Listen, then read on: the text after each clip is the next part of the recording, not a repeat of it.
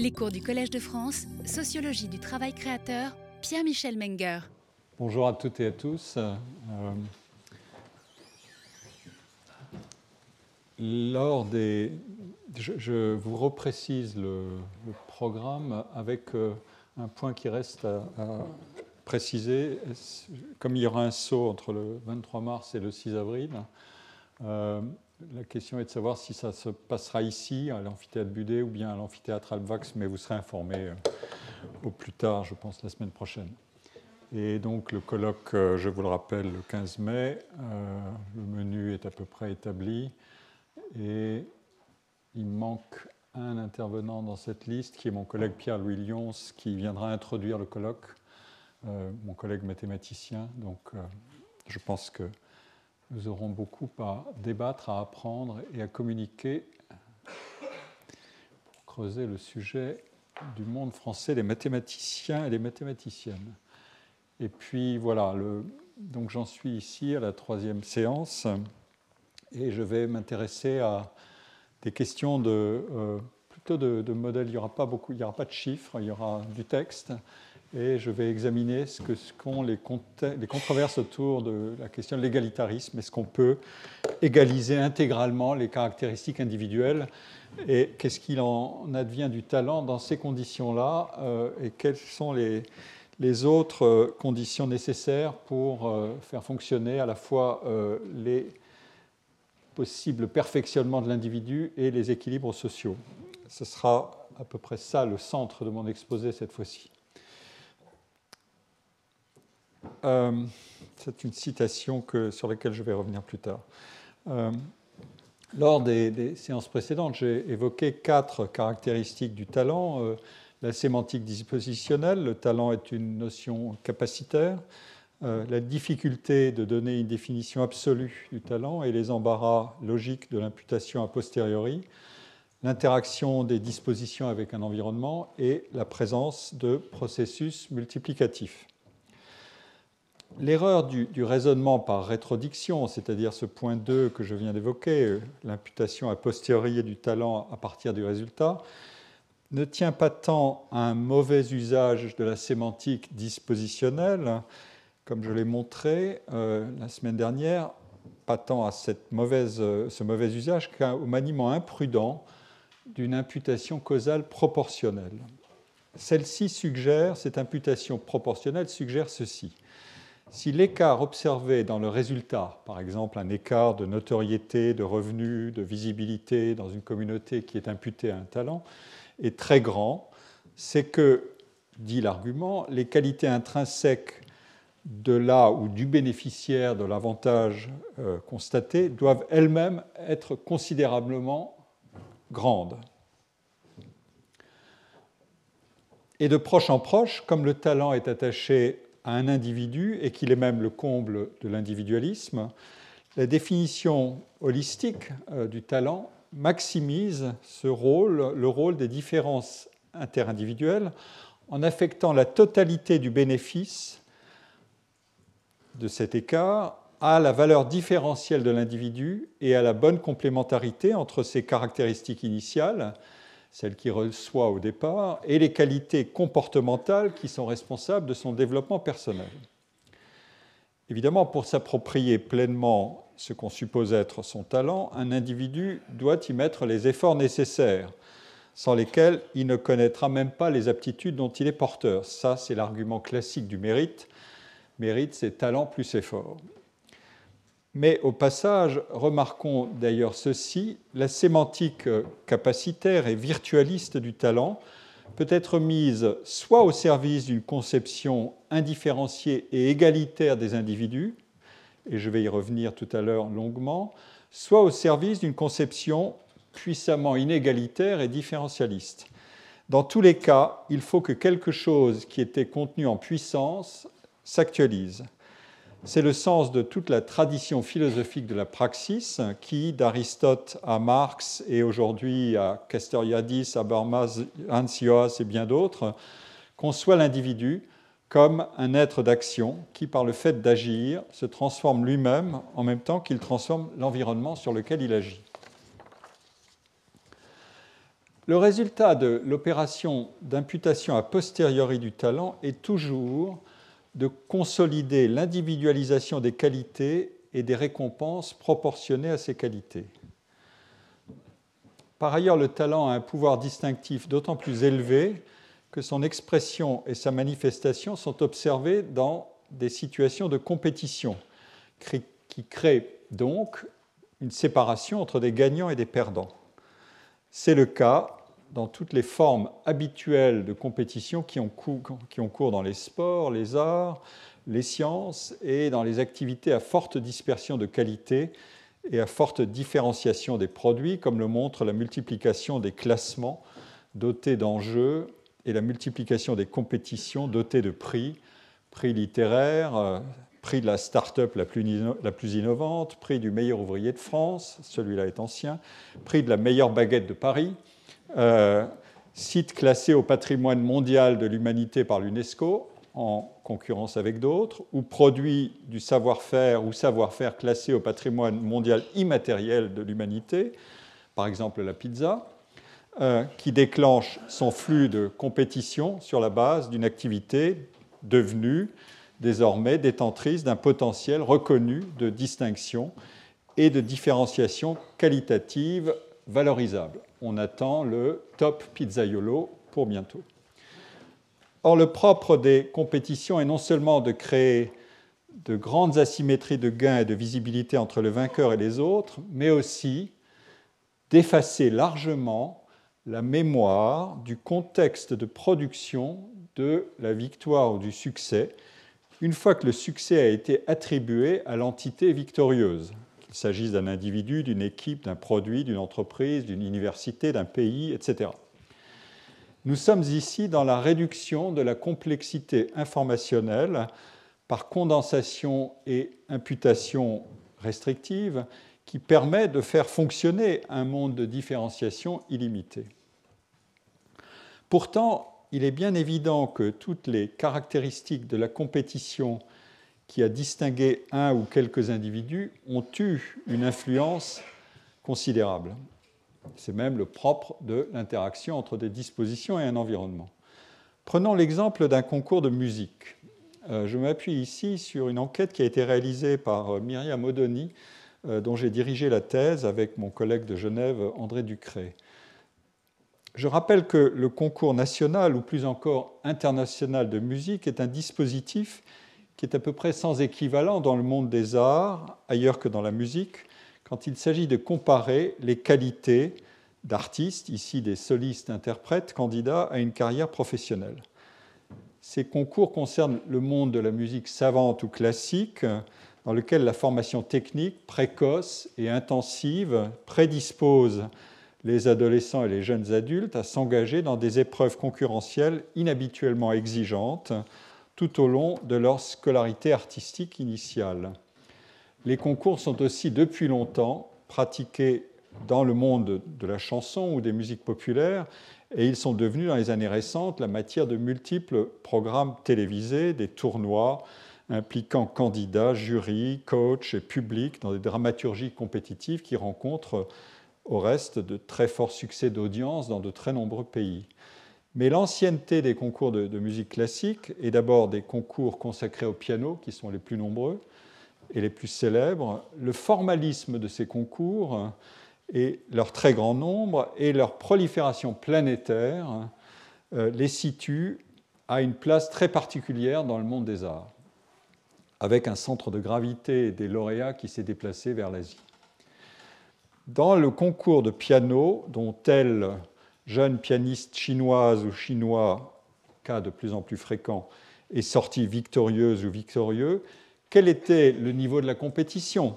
Qui étaient les membres du jury? Connaissait-il la candidate pour l'avoir vue dans d'autres concours, dans des masterclass qu'il donnait ou en cours particuliers Selon quel ordre de passage les candidats ont-ils été auditionnés? La candidate a-t-elle eu la chance de la chance dans le tirage au sort des œuvres qu'elle devait rapidement apprendre à jouer dans les premiers tours, après les premiers tours éliminatoires, quand on en vient à un répertoire qui n'est plus connu d'avance. Euh, et au fil des tours, dans quel ordre sont donc passés les candidats?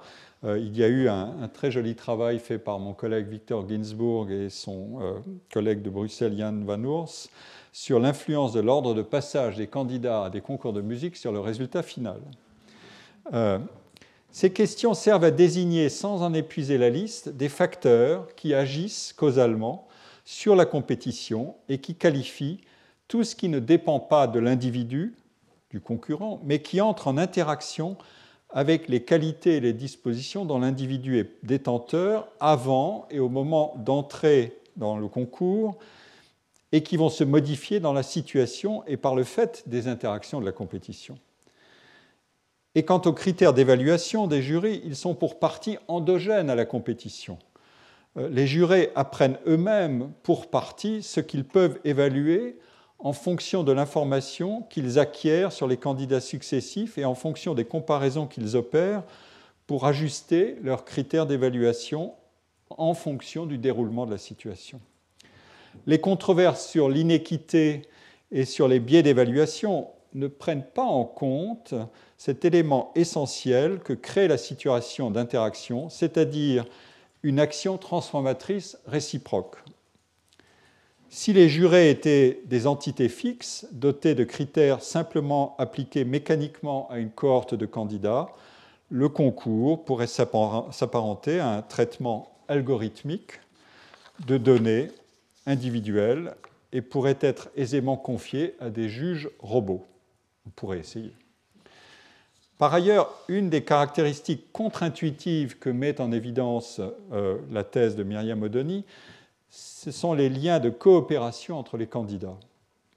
Ceux-ci ne peuvent pas s'enfermer dans un schéma de pure rivalité à somme nulle qui rendrait leurs interactions et leur coexistence tout au long du concours insupportables. Les comportements déloyaux sont d'ailleurs sévèrement punis par la communauté professionnelle à proportion de la forte interconnaissance qui règne dans le milieu musical et qui peut agir de manière dissuasive sur ces comportements de déloyauté. La situation de rivalité dans laquelle sont placés les candidats est suffisamment incertaine et éprouvante pour que chacun cherche auprès d'autrui des ressources pour la gérer, sans oublier qu'ils sont tous en compétition. Et la population des candidats forme ainsi un groupe forment ainsi un groupe qui se retrouve du reste pour partie de concours en concours et ensuite dans la vie professionnelle. Et comme nous le dit la théorie des jeux, en situation de jeu compétitif, répété, répété, la coopération est toujours une stratégie plus payante. Mais de tout cela, la mémoire demeurera ensuite extrêmement mince. Ce sont essentiellement le nom du concours et le palmarès qui figureront au crédit des lauréats. Et pourtant, la performance a eu sa dimension collective, mais l'individualisation des gains et des pertes n'en conserve presque aucune trace.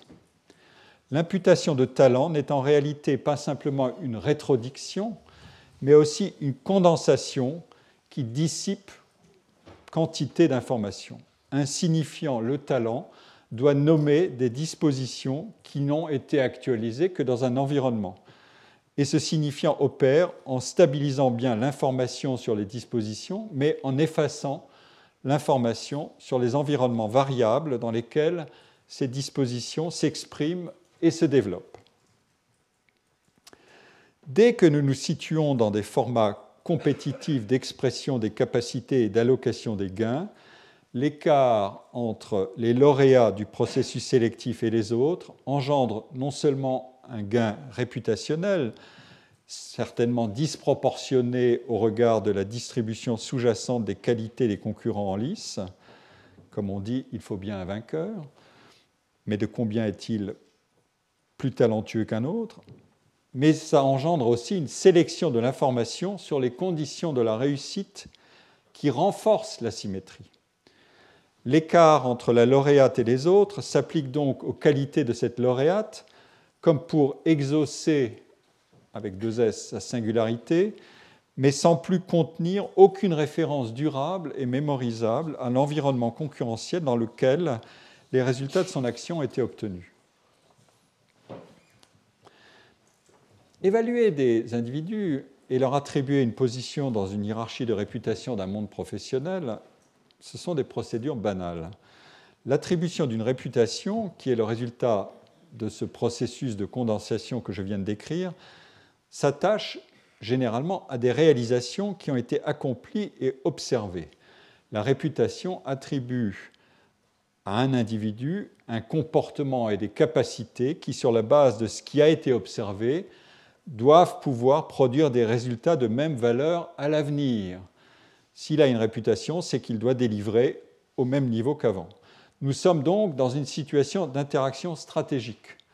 L'individu qui est doté d'une réputation est incité à agir conformément aux attentes qui ont été formées à son égard, et ce, afin de maintenir ou éventuellement d'augmenter sa réputation.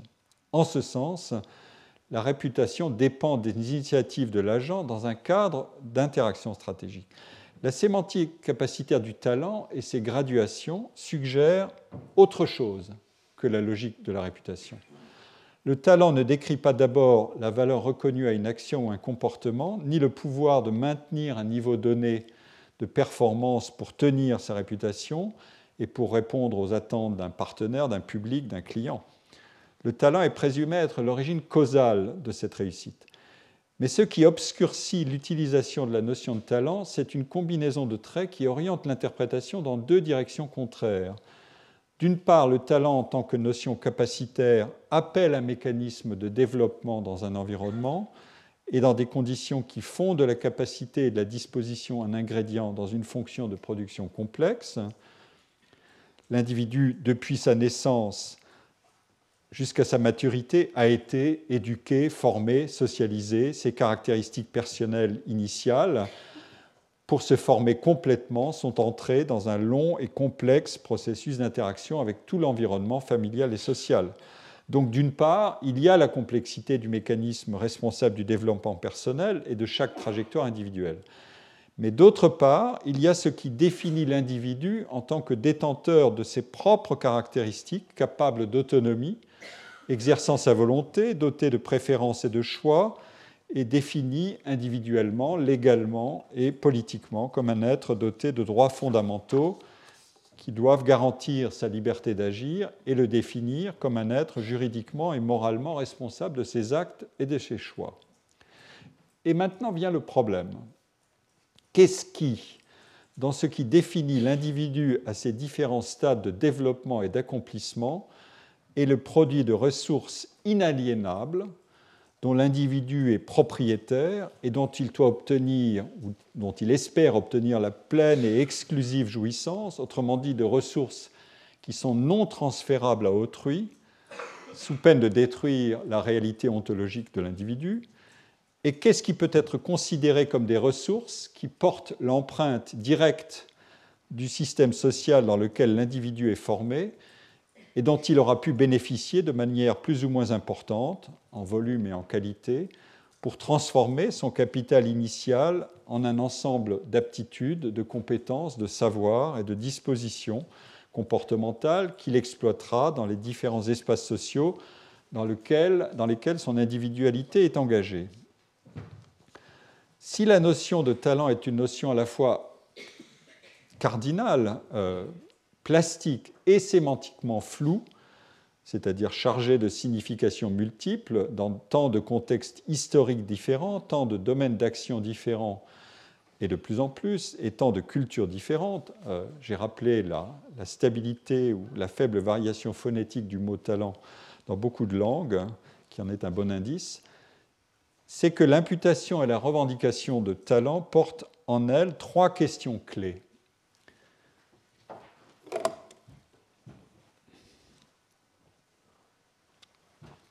De quoi un individu est-il fait? C'est ma première question. Le vocabulaire dispositionnel suggère une réponse radicale. L'individu n'existe tout simplement pas sans un environnement et donc sans autrui sans la relation avec autrui, sans l'attention portée par et à autrui, sans l'échange avec autrui, sans le soin accordé par et à autrui. Autrui est le vecteur du développement de soi, l'identité est constituée dans l'altérité. C'est un grand thème philosophique euh, dont les, illustrations les plus célèbres sont à trouver chez Rousseau ou chez Husserl par exemple. Deuxièmement, quelle est alors la puissance et la profondeur de l'empreinte de la collectivité des autrui, la société, sur les individus? Toute la sociologie n'est qu'une accumulation de réponses à ces questions depuis ses origines.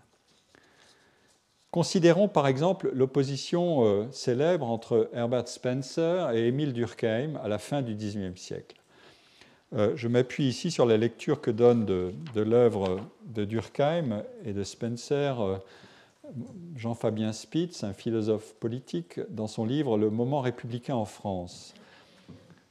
Selon une axiomatique individualiste utilitariste, celle de Spencer, on va la retrouver sous une variante intéressante plus tard avec le cas de Helvétius, la causalité va de l'individu à la société. Les individus se servent des formes sociales pour satisfaire leurs besoins et leurs intérêts. Et Spencer postule, un, qu'un surcroît de désir de jouissance correspond nécessairement à un accroissement de bonheur, deux, que l'homme veut être plus heureux en jouissant de choses nouvelles et inédites, en satisfaisant de nouveaux besoins. Et trois, que plus de jouissance égale plus de bonheur. À l'opposé, dans une axiomatique individualiste et organiciste comme celle de Durkheim, la vie collective ne peut pas naître de la vie individuelle.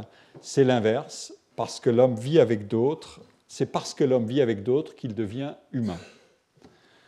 L'homme, selon Durkheim, fuit l'excès d'excitation, donc c'est la position inverse, l'excès de jouissance, car l'excès euh, est source de douleur.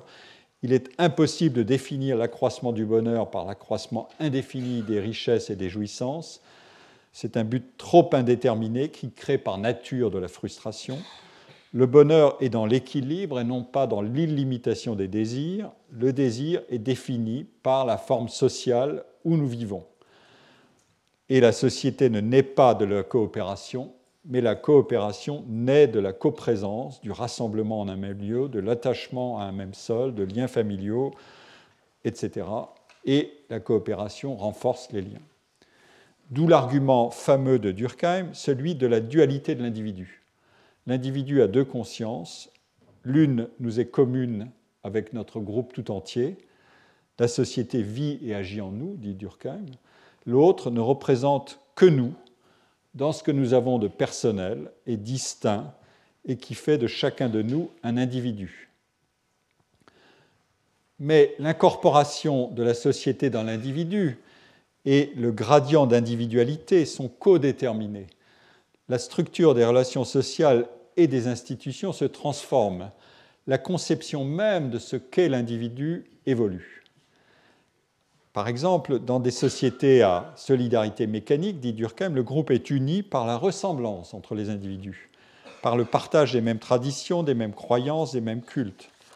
Le lien social est fondé sur la négation de la différence individuelle ou sur l'absorption de l'individu dans la totalité sociale. Et c'est l'inverse dans les sociétés modernes, qui sont, dit Durkheim, à solidarité organique. Les individus reliés à la société sont reliés à la société d'abord parce qu'ils dépendent les uns des autres. Dans une société à division du travail complexe, les individus diffèrent les uns des autres de plus en plus. L'unité du groupe ne peut plus être fondée sur autre chose que sur l'individualité et la différenciation individuelle. Et c'est ensuite à la société de veiller à la cohérence de cette organisation fondée sur l'individualité l'unité, dit Durkheim, de l'organisation, c'est-à-dire, dans mon vocabulaire, la force tirée des interdépendances, est d'autant plus grande que cette individualisation des parties est plus marquée. Voilà un échantillon euh, du débat euh, que je voulais restituer, et il peut se prolonger euh, abondamment. Troisième question, qu'est-ce qu'un individu qui réussit peut revendiquer comme l'expression directe de l'ensemble de ses caractéristiques individuelles. Et si on retourne la question dans l'autre sens, pour l'individu qui est exposé négativement à des inégalités de réussite, à quel facteur peut-il imputer, sa situation défavorable? Où s'arrête la, la comptabilité des ressources qui sont la propriété de l'individu et, dont l'obtention ou l'accumulation dépendent de lui, et où commence la comptabilité des ressources qui ont été allouées arbitrairement et dont l'inégale répartition peut expliquer de manière directe ou de manière complexe sa position dans la distribution des destins et des accomplissements personnels. Ces trois questions donnent à euh, la sémantique du talent son halo de signification si constamment énigmatique. L'énigme, premièrement, porte sur la question lancinante qui parcourt la totalité de la littérature sur le talent. Le talent est-il inné ou acquis? Ensuite, l'énigme est l'invocation du talent peut-elle réellement légitimer des inégalités incompressibles, même quand ces inégalités deviennent pyramidales? L'individu au talent scalable ou scalable, comme je vous avais appris à le nommer ou à le traduire dans mon vocabulaire euh, qui est du, français-anglais ou euh, l'individu au talent scalable qui bénéficie de revenus stratosphériques est-il simplement bénéficiaire d'une technologie dont l'avènement et la puissance ne relèvent pas de sa responsabilité cette technologie qui soutient la scalabilité, c'est-à-dire la capacité de conquérir un marché mondial euh, au maximum. Et s'il en est ainsi le bénéficiaire, que doit-il restituer s'il s'interroge précisément sur toute la somme des énergies collectives qui ont été investies dans cette scalabilité de son talent et sur toute cette agrégation facilitée des admirations pour son talent, afin qu'il puisse résister à l'équation naïve différentiel de revenus égale différentiel de talent égale différentiel de productivité. Troisième question ou troisième énigme, de quels équilibres est faite une société qui invoque le talent? Le vocabulaire ne concerne plus seulement des domaines habituellement préparés à conjuguer le culte de la réussite fortement incertaine et l'admiration non envieuse, comme on le voit par exemple dans les arts. Car la diffusion du vocabulaire et le recrutement et la gestion du personnel sous la bannière du talent conduisent à généraliser l'argument des ressorts capacitaires de l'agir individuel. Nous ne serions donc plus dans le diagnostic durkheimien de la conjonction entre une division plus poussée du travail et une individualisation croissante des conditions personnelles, ce que Durkheim nommait une société complexe à structure organique, dont il faut définir les conditions de solidarité. Mais depuis un demi-siècle, les sociétés sont engagées non plus simplement dans la maximisation de la valeur de la connaissance comme carburant nécessaire et protecteur de la productivité du travail humain, mais aussi dans l'accélération de la course entre technologie et éducation. Pour citer le titre d'un livre récent et, important de Claudia Goldin et Lawrence Katz. Et cette accélération produit des inégalités multiplicatives. Une manière assez classique d'explorer ces questions peut procéder ainsi.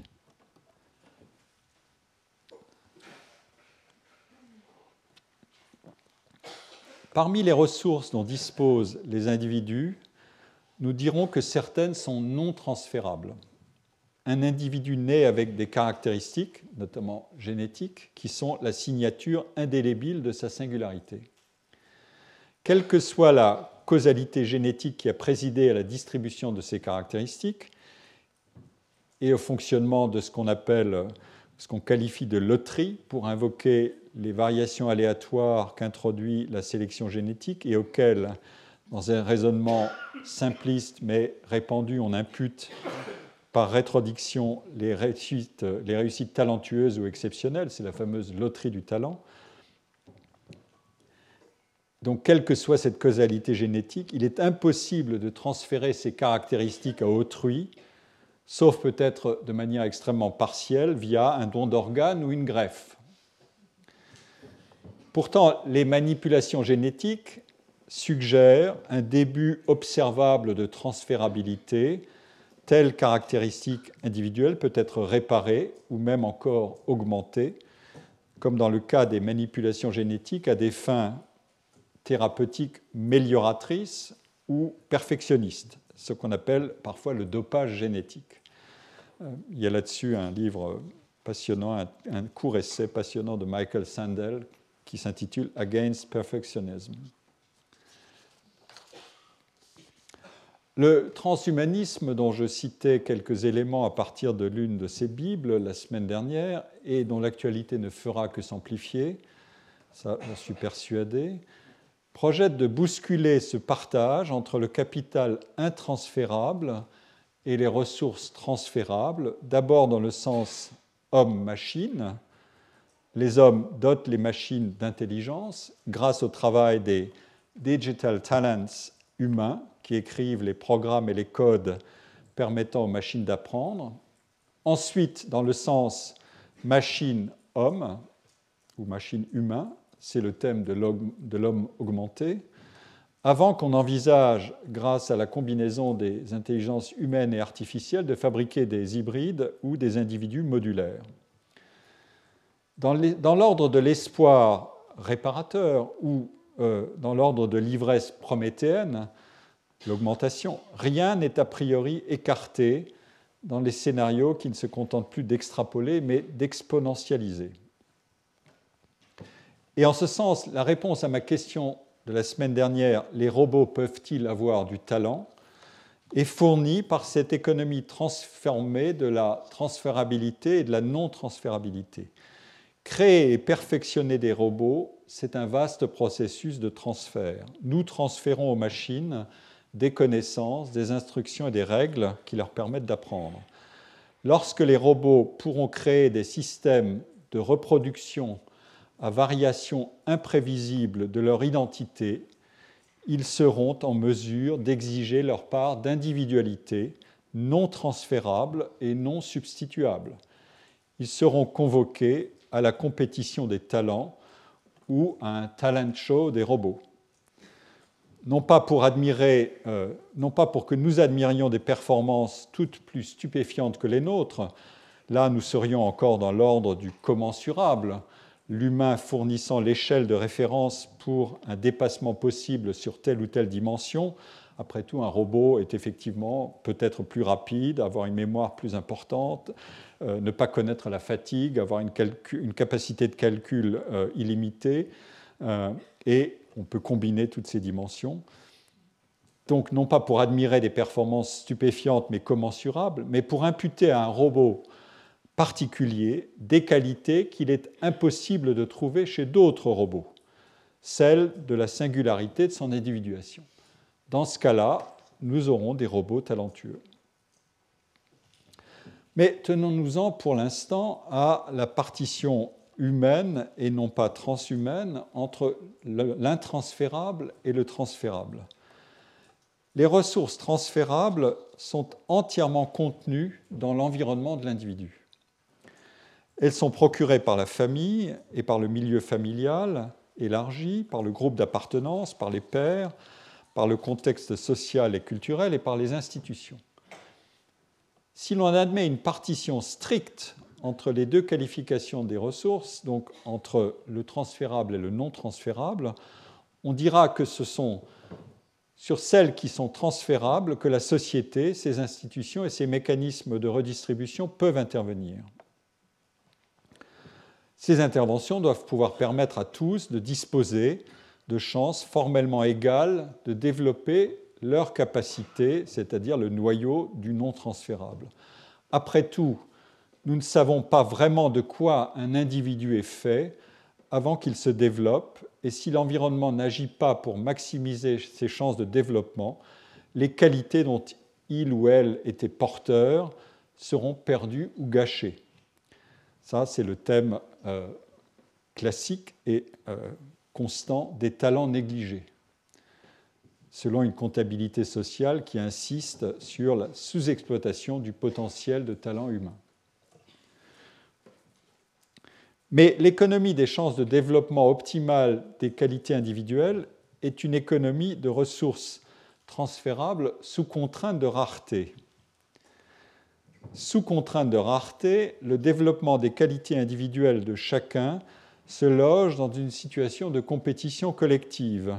Pour l'accès à des ressources dont la distribution n'est jamais à ce point illimitée qu'elle puisse corriger continuellement tous les déséquilibres qui sont observés et qui, du fait de l'interaction entre des stratégies individuelles et l'action collective régulatrice et redistributive, provoquent des cycles de compression et de décompression des inégalités. Aucun sujet et aucun domaine d'action ne sont aussi directement reliés à la question du talent que celui de l'éducation et de la formation la tension entre talent et éducation est constitutive. J'avais montré l'an dernier comment dans les arts, la définition même du talent et du génie se sont construits contre l'application des règles transmises par un enseignement, parce que l'originalité et la nouveauté sont par définition hors de portée de l'application de règles, et que les contenus de l'enseignement ne sont au mieux qu'une condition nécessaire qui ne vaut que par la distance qui est prise ensuite avec l'appropriation et l'exploitation des contenus enseignés. Et nous disposions avec le cas des arts d'une version spectaculaire de la tension entre talent et enseignement qui définit euh, ces relations de complémentarité ou de substitution entre talent et apprentissage. C'est l'une des raisons pour lesquelles dans les arts, les individus aiment se penser comme les fils de leurs œuvres et de rien d'autre. Je vais maintenant définir le problème de façon un peu plus générale qu'en me limitant à un cas particulier. Si nous considérons la somme des caractéristiques de l'individu qui, dès sa naissance, sont développées par un processus continu d'apprentissage, nous disposons donc d'un schéma simple d'interaction entre un capital initial de traits, de capacités qui vont se former et se transformer à la faveur d'incessants apports, sollicitations et échanges avec l'environnement. Et le problème peut recevoir trois spécifications. À un premier niveau, on demandera comment sont réparties les caractéristiques initiales des individus. Il y a trois scénarios. Premier scénario, une distribution normale de traits ou de potentialités. L'essentiel se passe au centre de la distribution et il y a quelques cas particuliers euh, extrêmes dans les deux sens. Les individus sont diversement aptes dans les différentes activités dans lesquelles leurs capacités peuvent se manifester, mais de cette distribution normale, on peut tirer des conséquences radicalement différentes selon que l'on se place dans un raisonnement de perfectionnement individuel, hors d'un cadre de concurrence, ou dans un cadre de rivalité pour obtenir le meilleur avantage de ses capacités. J'y reviendrai plus tard. On peut aussi imaginer une distribution extrêmement asymétrique de traits. C'est le cas qui pourrait se présenter si dans un groupe humain, on observe d'un côté des gens considérés comme exceptionnellement talentueux, qui auraient obtenu en quelque sorte le gros lot à la loterie génétique des dons, selon ce schéma que le sens commun adopte pour se représenter le talent comme un avantage originaire considérable, et de l'autre côté des individus plus ou moins considérablement handicapés. Un philosophe comme Ronald Dworkin s'est demandé comment assurer une distribution normale des situations à partir de telles prémices, à partir d'une distribution très asymétrique des traits individuels. Par exemple, en taxant le talent des premiers euh, et en procurant une compensation élevée aux seconds, les handicapés, ou en imaginant un système d'assurance qui, d'emblée, au départ, contractualiserait la correction des déséquilibres trop grands dans la distribution des capacités au sein d'un groupe. Troisième possibilité, on peut imaginer une distribution initiale strictement identique des traits individuels ou dans une, variation, dans une version légèrement moins radicale, une différenciation individuelle d'importance négligeable de ces traits qui feront l'objet du processus de développement.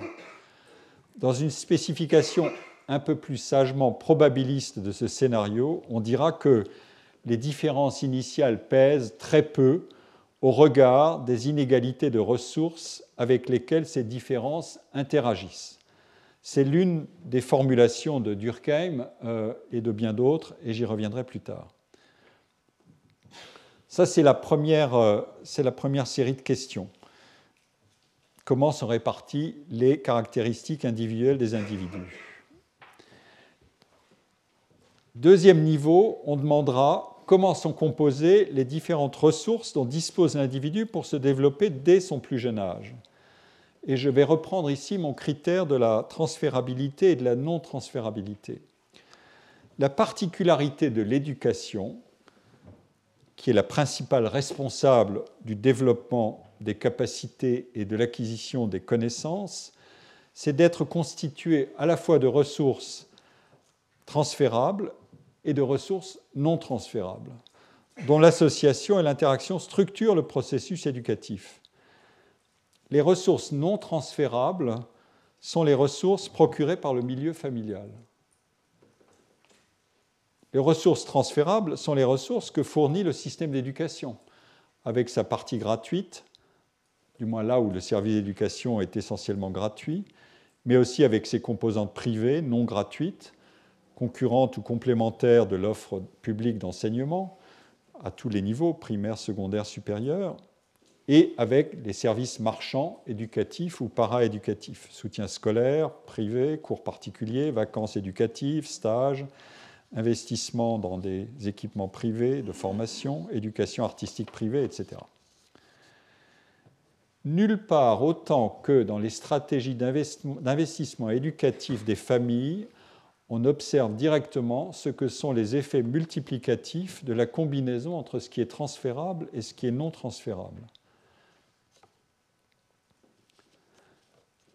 Alors, si l'éducation est un service public, il faudra l'assortir de moyens et de technologies éducatives à la hauteur de l'objectif de formation aussi accompli que possible de toute la jeunesse scolarisée. C'est ce que mesurent par exemple les classements internationaux de type PISA, la réussite étant alors celle des pays qui ont à la fois des performances les plus élevées en moyenne et la dispersion la plus faible autour d'une moyenne élevée.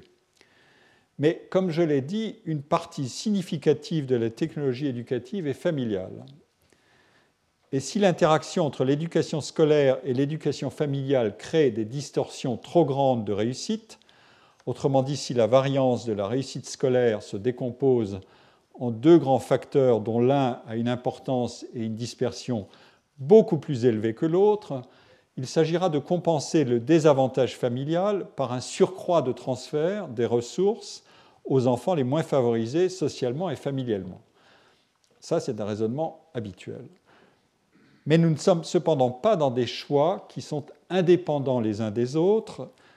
Nous sommes dans une situation de ce qu'on appelle une concurrence positionnelle. Les familles qui en ont les moyens peuvent maintenir leur avantage, quelle que soit la production de services éducatifs publics, en pratiquant des choix contre-redistributifs, ou plutôt en augmentant la part privée non transférable des ressources éducatives dont dispose l'enfant ou l'adolescent ou le jeune adulte. Et c'est bien une stratégie d'investissement de ressources privées des familles dans la formation qui se calcule non pas simplement en argent, mais en temps, en management, en gestion de capital de relations, en relocalisation dans des quartiers plus favorables, etc. Autrement dit, à partir d'un idéal démocratique d'excellence pour tous, comme on dit, ou d'élévation du niveau de formation de tous, nous retrouvons l'excellence relative et la valeur distinctive des investissements éducatifs des familles dans un contexte de concurrence. Alors imaginons un législateur radicalement égalitaire qui observe comment sa politique massive d'investissement dans l'éducation peut être contrariée par les stratégies éducatives des familles.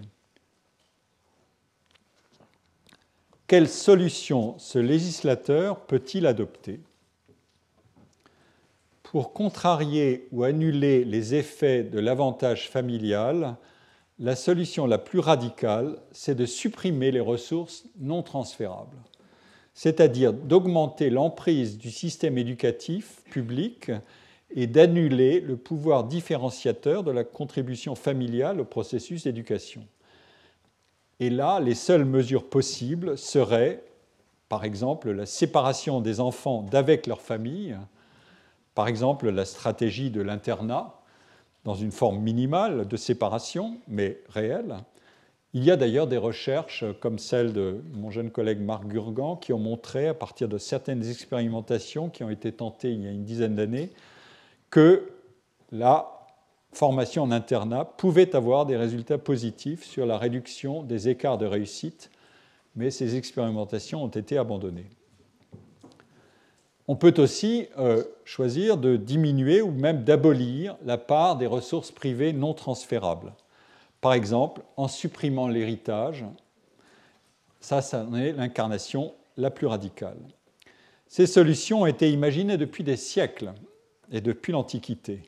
Et elles font et refont invariablement surface quand des analystes contemporains, euh, politistes, sociologues, économistes, cherchent à inventer les moyens de contrarier les stratégies contre-redistributives des familles étendre l'emprise de l'éducation, réduire l'implication des familles, abolir ou réduire à un minimum égalisable entre tous les individus l'héritage, par exemple sous forme d'une dotation initiale égale pour tous. Mais peut-on supprimer l'autre partie des ressources familiales non transférables, c'est-à-dire le temps partagé avec les enfants, l'affection, le soin On ne peut les supprimer que dans un schéma totalitaire qui abolira la liberté, la sphère privée et les relations entre les générations, autrement dit qui abolira assez vite la société, ses liens de solidarité intra- et intergénérationnels et les libertés individuelles. À un troisième niveau, la question qu'annonçait la fin de mon propos à l'instant devient celle de l'organisation tout entière d'une société, c'est-à-dire des équilibres à rechercher entre le développement des individus et la redistribution plus ou moins importante des ressources qui permettent d'assurer l'égalité des chances. Mais la question devient aussi celle de la préférence politique pour l'une ou l'autre des, égalités qui sont radicalement différentes, égalité des chances d'une part ou égalité des résultats de l'autre. Alors, pour illustrer ce raisonnement et la combinaison des arguments que je viens de développer, et pour montrer comment les trois niveaux que j'ai distingués sont étroitement reliés, je vais revenir euh, sur les débats qui ont eu cours au XVIIIe siècle sur la contribution de l'éducation et l'égalisation des chances de développement des talents individuels. Je rappelle que les, les philosophies sociales émancipatrices au XVIIIe siècle philosophie des Lumières, ont mis en avant l'importance du talent dans des sociétés qui voulaient d'abord se libérer du joug de l'Ancien Régime, celui des privilèges héréditaires.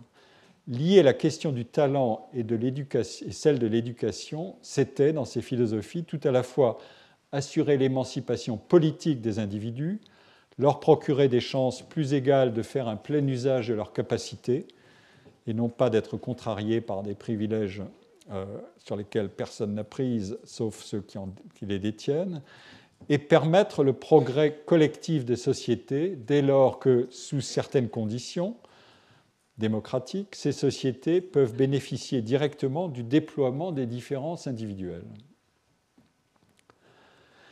Le XVIIIe siècle a vu s'affronter un égalitarisme radical et une philosophie égalitaire libérale à partir de la question du talent et de l'affirmation ou de la négation des différences individuelles de talent. Je vais examiner euh, un cas, c'est la philosophie sociale de Helvétius, dont l'œuvre offre un exemple connu entre tous de matérialisme égalitaire. Je m'y attarderai un peu car j'y trouve une matrice argumentative qu'il sera fécond de contraster ensuite avec euh, la théorie de, Marx, la théorie de Durkheim et celle de Rawls, pour n'en garder que quelques-unes, à propos des différences individuelles. En 1758 paraît à Paris un traité intitulé De l'esprit qui est dû au philosophe Claude-Adrien Helvétius. Euh, celui-ci sera l'auteur d'un second traité de l'homme qui sera publié en 1773, mais il sera publié, ce second traité, deux ans après la mort de l'auteur. De l'esprit défend notamment une thèse égalitariste radicale dont voici un aperçu. Ah, je, lis avec vous, euh, la grande inégalité d'esprit qu'on aperçoit entre les hommes dépend uniquement et de la différente éducation qu'ils reçoivent et de l'enchaînement inconnu et divers des circonstances dans lesquelles ils se trouvent placés, l'environnement. En effet, si toutes les opérations de l'esprit se réduisent, ça c'est la philosophie euh, empiriste et sensualiste de l'auteur, se réduisent à sentir, se ressouvenir et à observer les rapports que ces divers objets ont entre eux et avec nous, les objets de la perception et de la sensation, il est évident que tous les hommes étant doués, comme je viens de le montrer, de la finesse de sens, de l'étendue de mémoire et enfin de la capacité d'attention nécessaire pour s'élever aux plus hautes idées, parmi les hommes communément bien organisés, il n'en est par conséquent aucun qui ne puisse s'illustrer par de grands talents. Voilà l'argument de base. Les dispositions ou les capacités initiales sont les mêmes pour tous l'éducation et les circonstances vont agir pour faire diverger ces capacités. Peu de livres ont, dans la seconde moitié du XVIIIe siècle, suscité autant d'intérêt et autant de controverses que le traité de l'esprit. Ce fut un immense succès de scandale.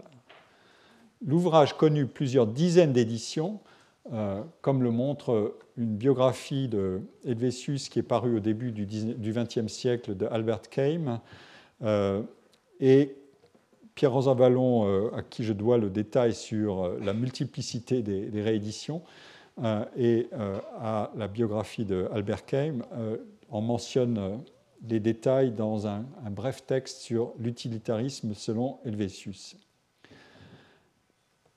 L'essentiel du scandale qui a été provoqué par ce livre vient de la théorie matérialiste de l'esprit de Helvétius, qui était inspirée des empiristes anglais, et de Lamétrie. Lamétrie, c'est l'auteur de L'homme-machine, euh, qui connaîtra certainement des rééditions euh, euh, à l'Université de la Singularité et ailleurs. Et le scandale vient aussi de son déterminisme mécaniste, qui attaquait les fondements de la moralité les autorités religieuses et civiles ont dénoncé le caractère subversif, dangereux, athée, matérialiste, sacrilège de l'œuvre. Mais en dépit de ce succès de scandale, Helvétius rallia peu d'auteurs à sa cause égalitaire et à son irréligion militante. Diderot, on le reverra plus tard, ironisa sur l'égalitarisme de Helvétius en lui reprochant de vouloir démontrer que l'homme qui s'occupait de ses chiens était aussi facilement capable d'écrire de l'esprit que Helvétius lui-même, si tout était égal.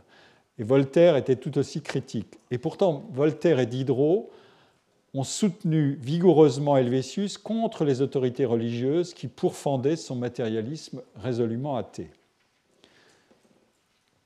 Euh, Helvétius peut être qualifié de disciple français de l'empirisme anglais de Locke et de Hume. Sa théorie sensualiste et matérialiste place toutes les facultés humaines, jugement, perception, euh, cognition, sous la dépendance des sens et de la matière sentie qui fournit les inputs des sensations. La sensibilité physique, c'est le pouvoir passif d'être affecté par les impressions que provoquent les objets externes. La mémoire n'est qu'une sensation continuée euh, et la faculté de juger la faculté de comparer et de discerner, qui gouverne la formation et l'accumulation des connaissances, n'est rien d'autre que la capacité de percevoir les ressemblances et les différences entre les objets.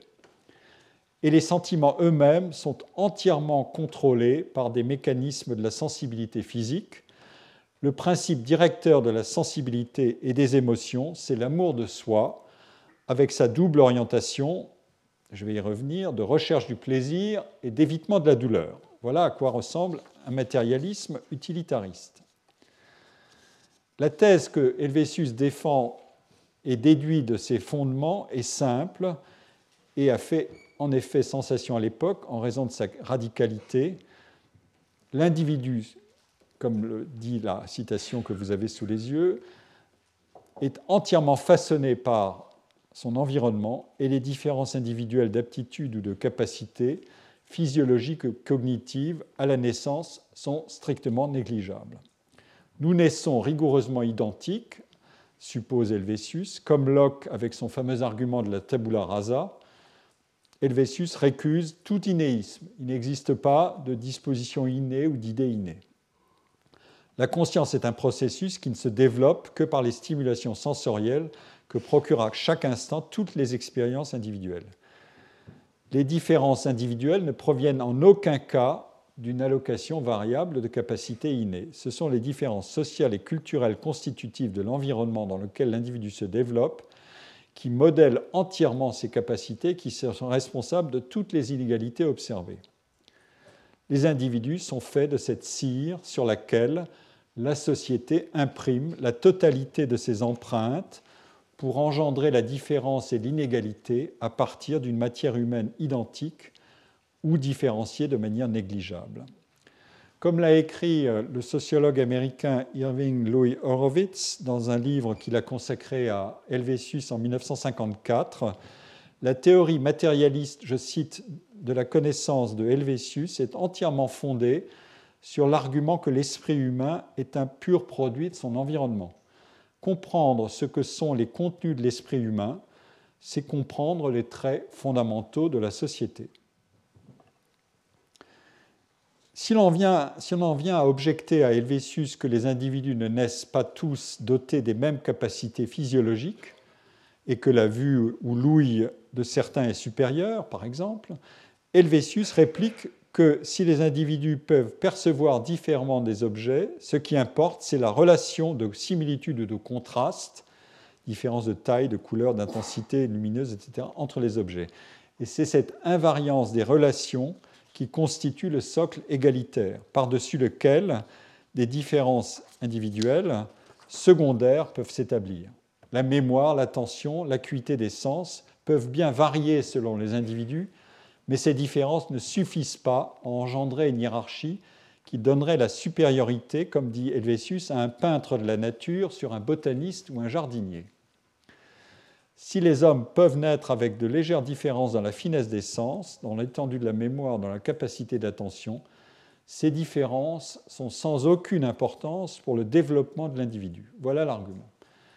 Deuxième axiome de cette construction, la sensibilité humaine individuelle qui commande l'ensemble du comportement obéit chez tous les individus à deux principes fondamentaux que Helvétius reprend de Locke, rechercher les plaisirs et rejeter les douleurs et les peines. C'est d'ailleurs l'argument à partir duquel l'utilitarisme, qui est une grande tradition philosophique et de philosophie politique, établira sa doctrine du bien-être individuel et collectif exclusivement fondée sur la maximisation de l'utilité, c'est-à-dire du plaisir ou de la satisfaction, et sur la minimisation du déplaisir ou de la douleur, pour chacun et donc pour tous. Et ce qui engendre les variations individuelles, c'est simplement la diversité des environnements auxquels sont exposés les individus, diversité qui veut dire quantité variable d'expériences stimulantes, gratifiantes ou douloureuses. La thèse matérialiste de Helvétius lui vaudra d'être considérée par Marx comme un précurseur des thèses socialistes et communistes dans le livre de Marx qui s'appelle La Sainte Famille. En voici quelques extraits euh, significatifs. C'est chez Helvétius, qui part également de Locke, que le matérialisme prend son caractère spécifiquement français. Helvétius le constate d'emblée par rapport à la vie sociale les propriétés sensibles et l'amour-propre, la jouissance et l'intérêt personnel bien compris sont le fondement de toute morale, l'égalité naturelle des intelligences humaines, l'unité entre le progrès de la raison et le progrès de l'industrie, la bonté naturelle de l'homme, la, toute-puissance de l'éducation, voilà les éléments principaux de son système. Quand on étudie les doctrines matérialistes de la bonté originelle et des dons intellectuels égaux des hommes, de la toute-puissance de l'expérience, de l'habitude de l'éducation, de l'influence des circonstances extérieures sur l'homme, de la grande importance euh, de l'industrie, de la légitimité de la jouissance, etc., il n'est pas besoin d'une grande sagacité pour découvrir les liens qui le rattachent nécessairement au communisme et au socialisme. Si l'homme tire toute connaissance, sensation, etc., du monde sensible et de l'expérience au sein de ce monde, ce qui importe donc, c'est d'organiser le monde empirique de telle façon que l'homme y fasse l'expérience et y prenne l'habitude de ce qui est véritablement humain, qu'il y fasse l'expérience de sa qualité d'homme. Si l'intérêt bien compris est le principe de toute morale, ce qui importe, c'est que l'intérêt privé de l'homme se confonde avec l'intérêt humain. Enfin, si, d'après Helvétius, l'homme est formé par l'éducation, et il entend par éducation non pas seulement l'éducation au sens ordinaire, mais l'ensemble des conditions d'existence d'un individu, c'est-à-dire ce qu'il apprend dans, son, sa vie quotidienne, dans tout ce qu'il perçoit, mais euh, quand s'impose une réforme qui fasse disparaître la contradiction entre l'intérêt général et l'intérêt particulier, l'homme a d'autre part besoin, pour la réalisation d'une telle réforme, que sa conscience se transforme. On ne peut réaliser les grandes réformes, dit Helvétius, que cite Marx, qu'en affaiblissant la stupide vénération des peuples pour les vieilles lois et coutumes, ou, dit Marx en citant un autre propos d'Helvétius, comme il est dit ailleurs par Helvétius, en supprimant l'ignorance. Voilà les, citations de la Sainte Famille qui sont consacrées à Helvétius. La, reprise par Helvétius de l'héritage de Locke et des deux principes directeurs du comportement dont je viens de parler, recherche du plaisir, évitement de la douleur, vaudra d'ailleurs à Helvétius de figurer, je l'ai indiqué, parmi les précurseurs de l'utilitarisme anglais, dont le fondateur Jeremy Bentham reconnaîtra sa dette à Helvétius. Mais il est vrai que les dettes sont ici assez compliquées à assigner, puisque Helvétius lui-même doit beaucoup à la philosophie empirique anglaise et écossaise, Locke, Hume, et aussi à l'œuvre de Mandeville, l'auteur de la fable des abeilles. Comme l'écrit euh, Persky dans son livre Political Economy of Progress, il est raisonnable de créditer Helvétius d'avoir introduit le cas égalitaire dans l'économie politique. Mais Hume, en 1748, avait indiqué que sa conception des hommes était qu'au départ, ils sont sinon égaux, du moins très, semblables. Il soulignait aussi que pour l'essentiel, les différences entre les individus venaient de leur éducation et non de leurs différences innées. Helvétius invita d'ailleurs Hume à traduire son De l'esprit en anglais, ce que Hume déclina. Hume pensait qu'Helvétius était allé trop loin, mais Hume recommanda ses lectures à Adam Smith en 1759. Donc nous avons affaire à une étonnante double postérité avec le cas de Helvétius tant le, marxisme d'un côté et l'utilitarisme et son axiomatique individualiste de maximisation des satisfactions de l'autre ont divergé profondément. Alors, l'éducation est, selon Helvétius, capable de tout changer, puisque l'éducation, dit-il, nous fait tels que nous sommes. Le propos s'appuie sur ces thèses empiristes qui dérivent les connaissances du pouvoir associatif de l'esprit, tel qu'il est modelé par l'expérience et les sensations. Mais alors, demande Helvétius, pourquoi le génie est-il si rare?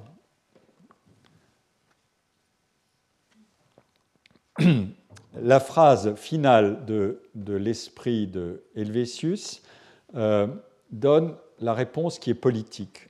Il est certain que les grands hommes, dit-il, qui maintenant sont l'ouvrage d'un concours aveugle de circonstances, deviendraient l'ouvrage du législateur et qu'en laissant moins à faire au hasard, une excellente éducation pourrait, dans les grands empires, infiniment multiplier et les talents et les vertus.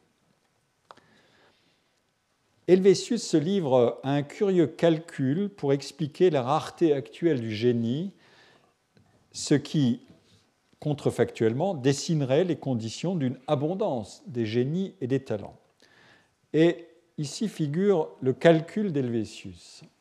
Euh, je vais, le, je vais le lire pour ceux qui sont loin. Si tous les hommes, dira-t-on, avaient une égale disposition à l'esprit, pourquoi, dans un royaume composé de 15 à 18 millions d'âmes, voit-on si peu de Turenne, de Rosny, de Colbert, de Descartes, de Corneille, de Molière, de Quinault, de Lebrun, de ces hommes enfin cités comme l'honneur de leur siècle et de leur pays? Pour résoudre cette question qu'on examine la multitude des circonstances dont le concours est absolument nécessaire pour former des hommes illustres en quelque genre que ce soit. et l'on avouera que les hommes sont si rarement placés dans ce concours heureux de circonstances que les génies du premier ordre doivent en effet être aussi rares qu'ils le sont. Supposons en France 16 millions d'âmes douées de la plus grande disposition à l'esprit. L'hypothèse égalitaire radicale. Supposons dans le gouvernement un désir vif de mettre ces dispositions en valeur. Si, comme l'expérience le prouve, les livres, les hommes et les secours propres à développer en nous ces dispositions ne se trouvent que dans une ville opulente, c'est par conséquent dans les 800 000 âmes qui vivent ou qui ont longtemps vécu à Paris qu'on doit chercher et qu'on peut trouver des hommes supérieurs dans les différents genres des sciences et des arts. Or, de ces 800 000 âmes, si d'abord l'on en supprime la moitié, c'est-à-dire, attention, les femmes dont l'éducation et la vie s'opposent au progrès qu'elles pourraient faire dans les sciences et les arts, qu'on en retranche encore les enfants, les vieillards, les artisans, les manœuvres, les domestiques, les moines, les soldats, les marchands, et généralement tous ceux qui, par leur état, leur dignité, leur richesse, sont assujettis à des devoirs ou livrés à des plaisirs qui remplissent une partie de leur journée, si l'on ne considère enfin que le petit nombre de ceux qui sont placés dès leur jeunesse dans cet état de médiocrité où l'on n'éprouve aucune peine que celle de ne pouvoir soulager tous les malheureux, ou d'ailleurs l'on peut sans inquiétude se livrer tout entier à l'étude et à la méditation. Il est certain que ce nombre ne peut excéder celui de 6000 que de ces 6000, il n'en est pas 600 d'animés du désir de s'instruire. Il faudra revenir là-dessus. Que de ces 600, il n'en est pas la moitié qui soit échauffée de ce désir au degré de chaleur propre à féconder en eux les grandes idées. Qu'on n'en comptera pas 100 qui, au désir de s'instruire, joignent la constance et la patience nécessaires pour perfectionner leur talent et qui réunissent ainsi deux qualités que la vanité trop impatiente de se produire rend presque toujours inalliables.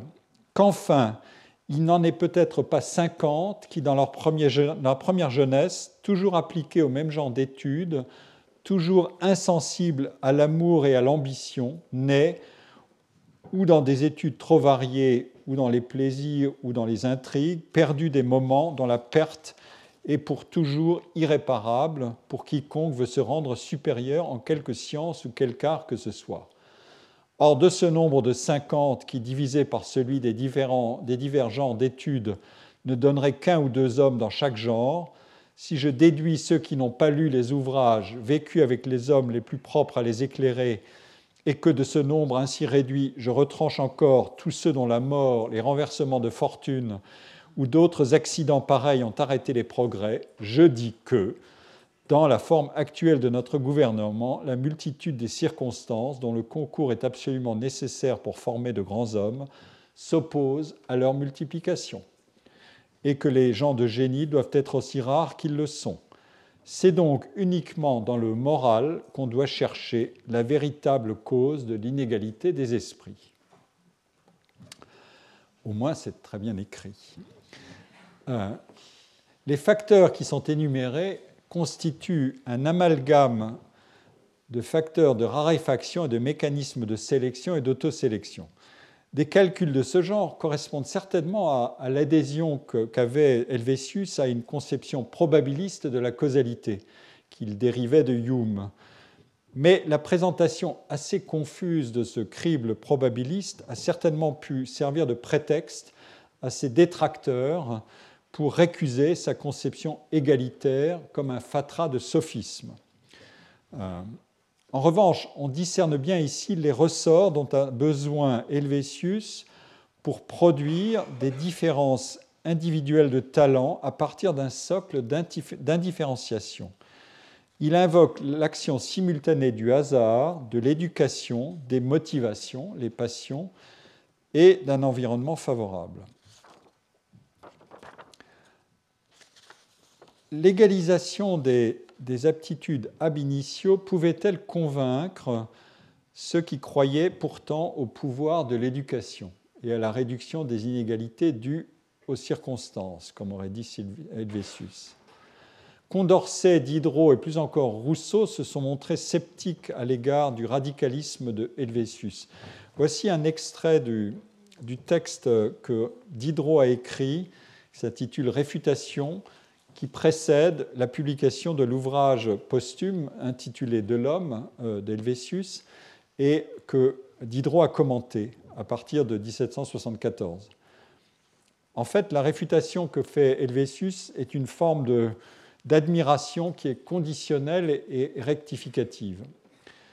Je, cite euh, les extraits que, que j'ai gardés. Diderot dit ceci Dans presque tous les raisonnements de l'auteur, les prémices sont vraies et les conséquences sont fausses. Mais les prémices sont pleines de finesse et de sagacité.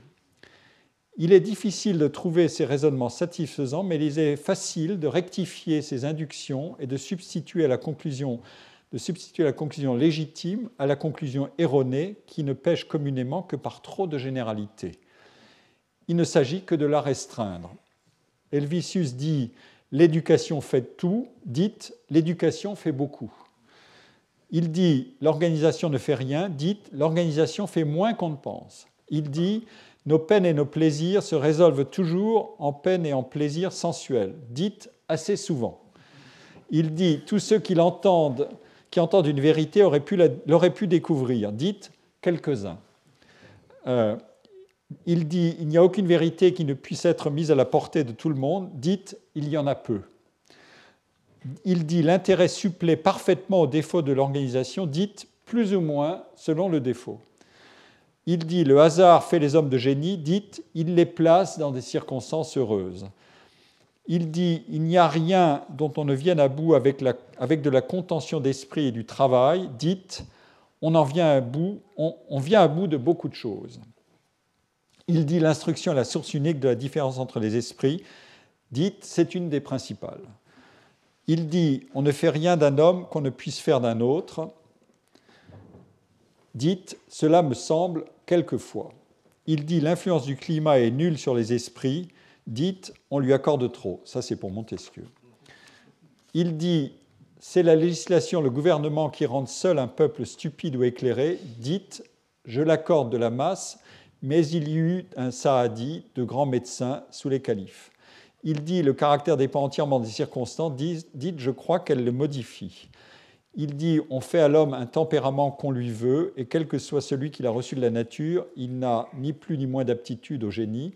Dites le tempérament n'est pas toujours un obstacle invincible au progrès de l'esprit. Il dit les femmes sont susceptibles de la même éducation que les hommes. Dites on pourrait les élever mieux qu'on ne fait il dit tout ce qui émane de l'homme se résout en dernière analyse de la sensibilité physique, dite comme condition mais non comme motif. Il dit il en coûte souvent pour entendre une démonstration que pour trouver une vérité, souvent plus. Dites cela ne prouve point l'égalité du génie. Il dit tous les hommes communément bien organisés sont également propres à tout, dites à beaucoup de choses. Il dit l'échelle prétendue qui sépare les esprits est une chimère, dites elle est peut-être moins longue qu'on ne l'imagine et ainsi de toutes ces assertions, aucune qui soit ou absolument vraie ou absolument fausse. Alors, il y a un autre problème que je creuse parce que c'est une matrice d'arguments qu'on retrouvera. Il y a un autre problème à résoudre par Helvétius. Si l'esprit et la sensibilité du sujet sont entièrement façonnés par le flux de sensations et de perceptions auxquelles son environnement l'expose et qu'il doit mémoriser et apprendre à organiser, sommes-nous en présence d'un être entièrement passif, d'un jouet de force qui le façonne? La théorie des passions qui est développée par Helvétius doit précisément lui permettre d'écarter ce risque de figer la machine humaine dans un état de pure passivité sensorielle et de pure réceptivité cognitive. Mais comment une machine percevante peut-elle devenir une puissance active? C'est là que, je cite, Helvétius dit, Les objets que le hasard et l'éducation placent dans notre mémoire sont à la vérité la matière première de l'esprit, mais cette, cette matière y reste morte et sans action jusqu'au moment où les passions la mettent en fermentation. Ce sont les passions qui orientent le comportement individuel. Descartes avait réhabilité les passions, Helvétius les transforme en force de contrôle du comportement. Les passions sont les produits naturels du désir d'obtenir des expériences plaisantes et d'écarter des expériences pénibles pour l'individu, et elles prennent la forme d'un intérêt naturellement égoïste dans la vie en société. Toutes les manifestations de l'intérêt individuel, désir de reconnaissance, appétit de puissance ou de richesse, désir de bien-être, etc., aspiration au bonheur, procèdent des passions. Dans l'extrait que j'ai cité, on voit agir, euh, dans l'extrait sur le faible nombre des génies, on voit agir des facteurs comme l'intensité du désir de s'instruire, la patience ou la constance nécessaire pour perfectionner ses talents, l'obstination ou la persévérance à travailler et le renoncement aux ambitions ou aux plaisirs inutiles. Ces facteurs, Helvétius les rassemble sous, le nom de, sous la notion de morale, qui est la véritable cause de l'inégalité des esprits. Ce sont maintenant, vous le savez, des soft skills qui font la différence. Tout égalitariste qu'il est, Helvétius proclame pourtant que les passions peuvent faire la différence. On peut songer ici, euh, à propos de cette énergie des passions, notamment quand elle est invoquée pour expliquer la rareté des génies dans les arts et les sciences, on peut songer aux descriptions qui étaient faites au XVIIIe siècle de la monomanie de l'esprit scientifique. Et j'emprunte cette, cette, notion et la description à l'historienne des sciences Lorraine Daston dans un essai, euh, un chapitre intitulé Monomanie in der Wissenschaft, la monomanie dans les sciences qu'elle a fait paraître en 2008. Lorraine Daston fait l'inventaire des images publiques du travail scientifique obsessionnel telles qu'elles étaient rapportées dans les témoignages des scientifiques, dans les écrits philosophiques et littéraires et dans les chroniques de la fin du XVIIIe siècle en Allemagne. Je, rassemble ici quelques caractéristiques saillantes de ce que livre l'enquête de Lorraine Daston. Euh, dans ces euh, témoignages et, ses écrits, les scientifiques sont décrits comme saisis par le vertige de l'abolition de toute limite. Euh, comme vous voyez, l'esprit prométhéen de la Silicon Valley ne date pas d'aujourd'hui. Le no limit. Par le caractère addictif du travail, par l'insatisfaction perpétuelle des savants. Les ressorts de ces comportements sont ambivalents. D'un côté, il y a le plaisir céleste de se livrer sans modération aucune à la passion ou à la pulsion de savoir, et au délice du sentiment océanique d'extase que procure une découverte ou un résultat important, et la tension heureuse de travailler à des entreprises de recherche qui ne peuvent pas connaître de terme, car la vérité n'est qu'un idéal asymptotique, ce qui conduit à trouver les plus hautes satisfactions dans la chasse aux résultats plutôt que dans la conclusion d'un travail, qui engendre toujours d'ailleurs une dépression autant qu'une délivrance. De l'autre côté, cette économie de l'excès se paye d'une désocialisation.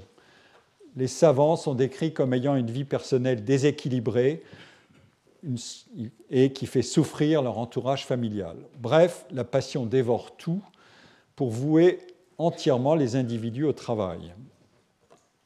Mais Daston montre d'ailleurs aussi comment, après les Lumières, l'image du travail scientifique cessera d'être présentée comme aussi compulsive et comment, à l'image d'une passion du travail pour lui-même, est substituée progressivement une morale un peu plus ordinaire et professionnelle euh, du travail et de l'effort qui se traduit par une séparation entre la vision romantique de l'artiste d'un côté et la vision plus universitaire du savant.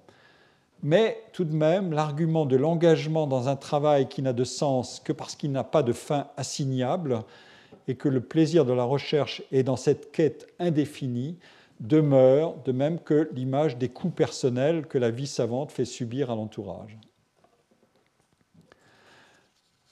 Donc nous avons bien une matrice d'arguments euh, euh, à la fin du XVIIIe siècle qui montre qu'une partie du comportement d'un savant dérive d'une caractéristique structurelle du travail qu'une autre dérive de l'héroïsation de la monomanie savante qui caractérisait plus particulièrement cette seconde moitié du XVIIIe siècle.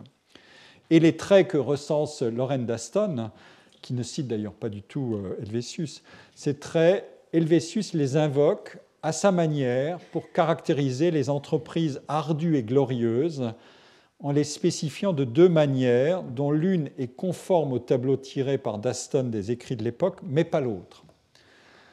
D'une part, euh, le talent, c'est le domaine de l'excès passionnel sur la prudente gestion d'une vie équilibrée. Euh, je cite ici un extrait d'Helvétius. Un père veut qu'à de grands talents, son fils joigne la conduite la plus sage. Ça, c'est l'idéal d'un père ou d'une mère, c'est de dire faites l'impossible et soyez raisonnable. Mais sentez-vous, lui dirais-je, parle Helvétius, que vous désirez dans votre fils des qualités presque contradictoires.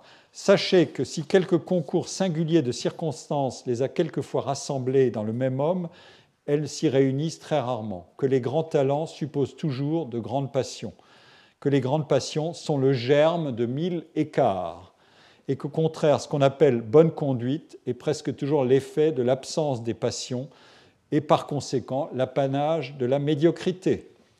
Il faut de grandes passions pour faire du grand en quelque genre que ce soit. Pourquoi voit-on tant de pays stériles en grands hommes? Pourquoi tant de petits catons, si merveilleux dans leur première jeunesse, ne sont-ils communément dans un, dans un âge avancé que des esprits médiocres Par quelle raison enfin tout est-il plein de jolis enfants et de sots hommes? C'est que, dans la plupart des gouvernements, les citoyens ne sont pas échauffés de passions fortes. Ça, ça va dans le sens de la monomanie.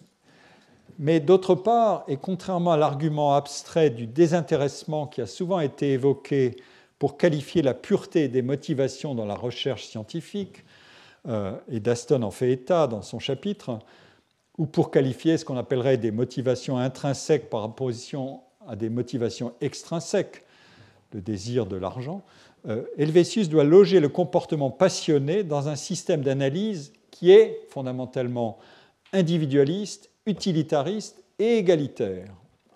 Les ressorts individualistes et utilitaristes de son système imposent de considérer que l'homme n'est mu que par son intérêt personnel et que son intérêt personnel consiste à rechercher les plus fortes satisfactions et à ne supporter les déplaisirs, par exemple l'effort du travail acharné, que moyennant la promesse et la récompense de plaisirs élevés. Mais comme Helvétius est aussi égalitariste, il lui faut trouver le moyen de faire coïncider la poursuite par chacun de son intérêt personnel avec l'intérêt collectif, faute de quoi le talent et ses récompenses deviendront des facteurs d'inégalité. Comment résout-il le problème? Helvétius combine les principes suivants. 1. La mise en œuvre d'une passion exige la concentration des efforts et des investissements sur un seul objet. C'est la première citation. On est passionné lorsqu'on est animé d'un seul désir et que toutes nos pensées et nos actions sont subordonnées à ce désir. L'on n'a que des goûts n'a que des goûts lorsque notre âme est partagée entre une infinité de désirs à peu près égaux. C'est donc l'unité, ou du moins la prééminence d'un désir sur tous les autres, qui constate la passion. Deuxième principe, il y a une économie de la passion qui dicte la hauteur des investissements à faire en éducation et en effort. La force des passions est proportionnée à la difficulté de réussir. Or, il est d'autant plus difficile de réussir en un genre que plus d'hommes se sont exercés dans ce même genre et l'ont porté plus près de la perfection. Deuxièmement, qui n'est pas susceptible de cet extrême degré de passion ne doit, pas, ne doit point concourir avec de tels rivaux, mais s'attacher à des genres d'études dans lesquels il soit plus facile de réussir. Donc l'économie de la difficulté est bien là. Troisième principe, le désir de gloire est la seule motivation possible pour quelqu'un qui se livre à un tel travail passionné et acharné dans une société qui doit avoir aboli le despotisme et les privilèges héréditaires. Et il y a là les, citations qui vont avec ce troisième point. La passion de la gloire est commune à tous les hommes qui se distinguent en quelque genre que ce soit, puisqu'elle seule, comme je l'ai prouvé, peut nous faire supporter la fatigue de penser. Je le prendrai pour moi aussi. Bon. On peut donc, sur le degré d'estime conçu pour les grands hommes, mesurer le degré de passion qu'on a pour la gloire et se déterminer en conséquence sur le choix de ses études. Rien de plus hardi que d'entrer dans la carrière où se sont illustrés les Corneille, les Racine, les Voltaire et les Crébillon. Pour s'y distinguer, il faut être capable des plus grands efforts d'esprit et par conséquent être animé de la plus forte passion pour la gloire.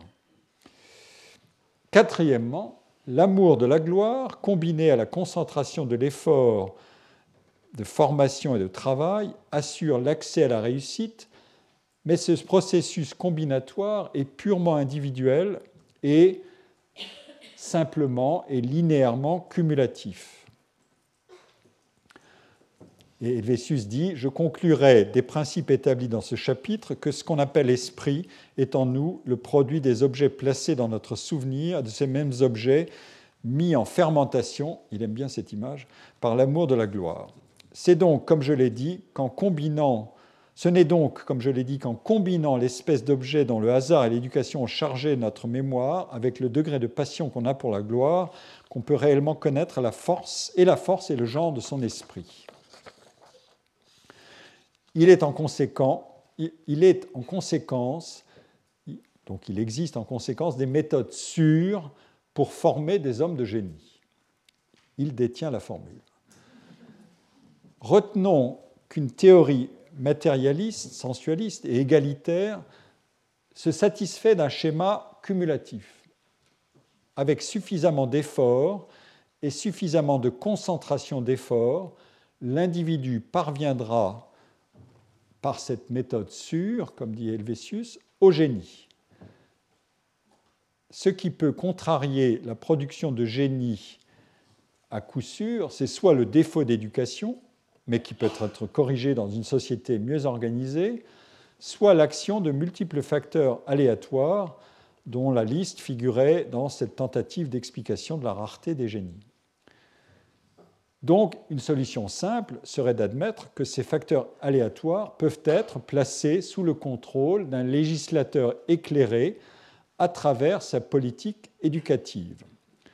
Dans ce cas, les différences individuelles serait entièrement assignable à des différences d'environnement, c'est-à-dire d'expériences sources d'apprentissage par impression et association. Et comme dit Helvétius, la science de l'éducation est simple, elle se réduit à placer les hommes dans le contexte qui va les forcer à atteindre les talents et les vertus qu'on attend d'eux. Une fois précisés les talents et les vertus requis par chaque profession ou secteur d'activité et les moyens requis pour organiser le système public d'éducation, le progrès social pourrait être durablement assuré. Mais alors, comment, sinon par une multiplication d'arguments ad hoc, expliquer les différences d'intensité des passions et les différences de concentration monomaniaque dans les efforts et les apprentissages qui permettent d'exceller et là, Helvétius est obligé de recourir à une série d'arguments qui mêlent l'invocation du hasard, de naissance, d'éducation, de contexte social, et une sorte de psychologie sensualiste des talents. On trouve ainsi, comme on l'a vu déjà, un éloge de l'excès ou de l'impossible rectitude des grandes passions, à travers l'opposition entre les facteurs responsables du grand talent et ceux qui gouvernent la, bonne conduite.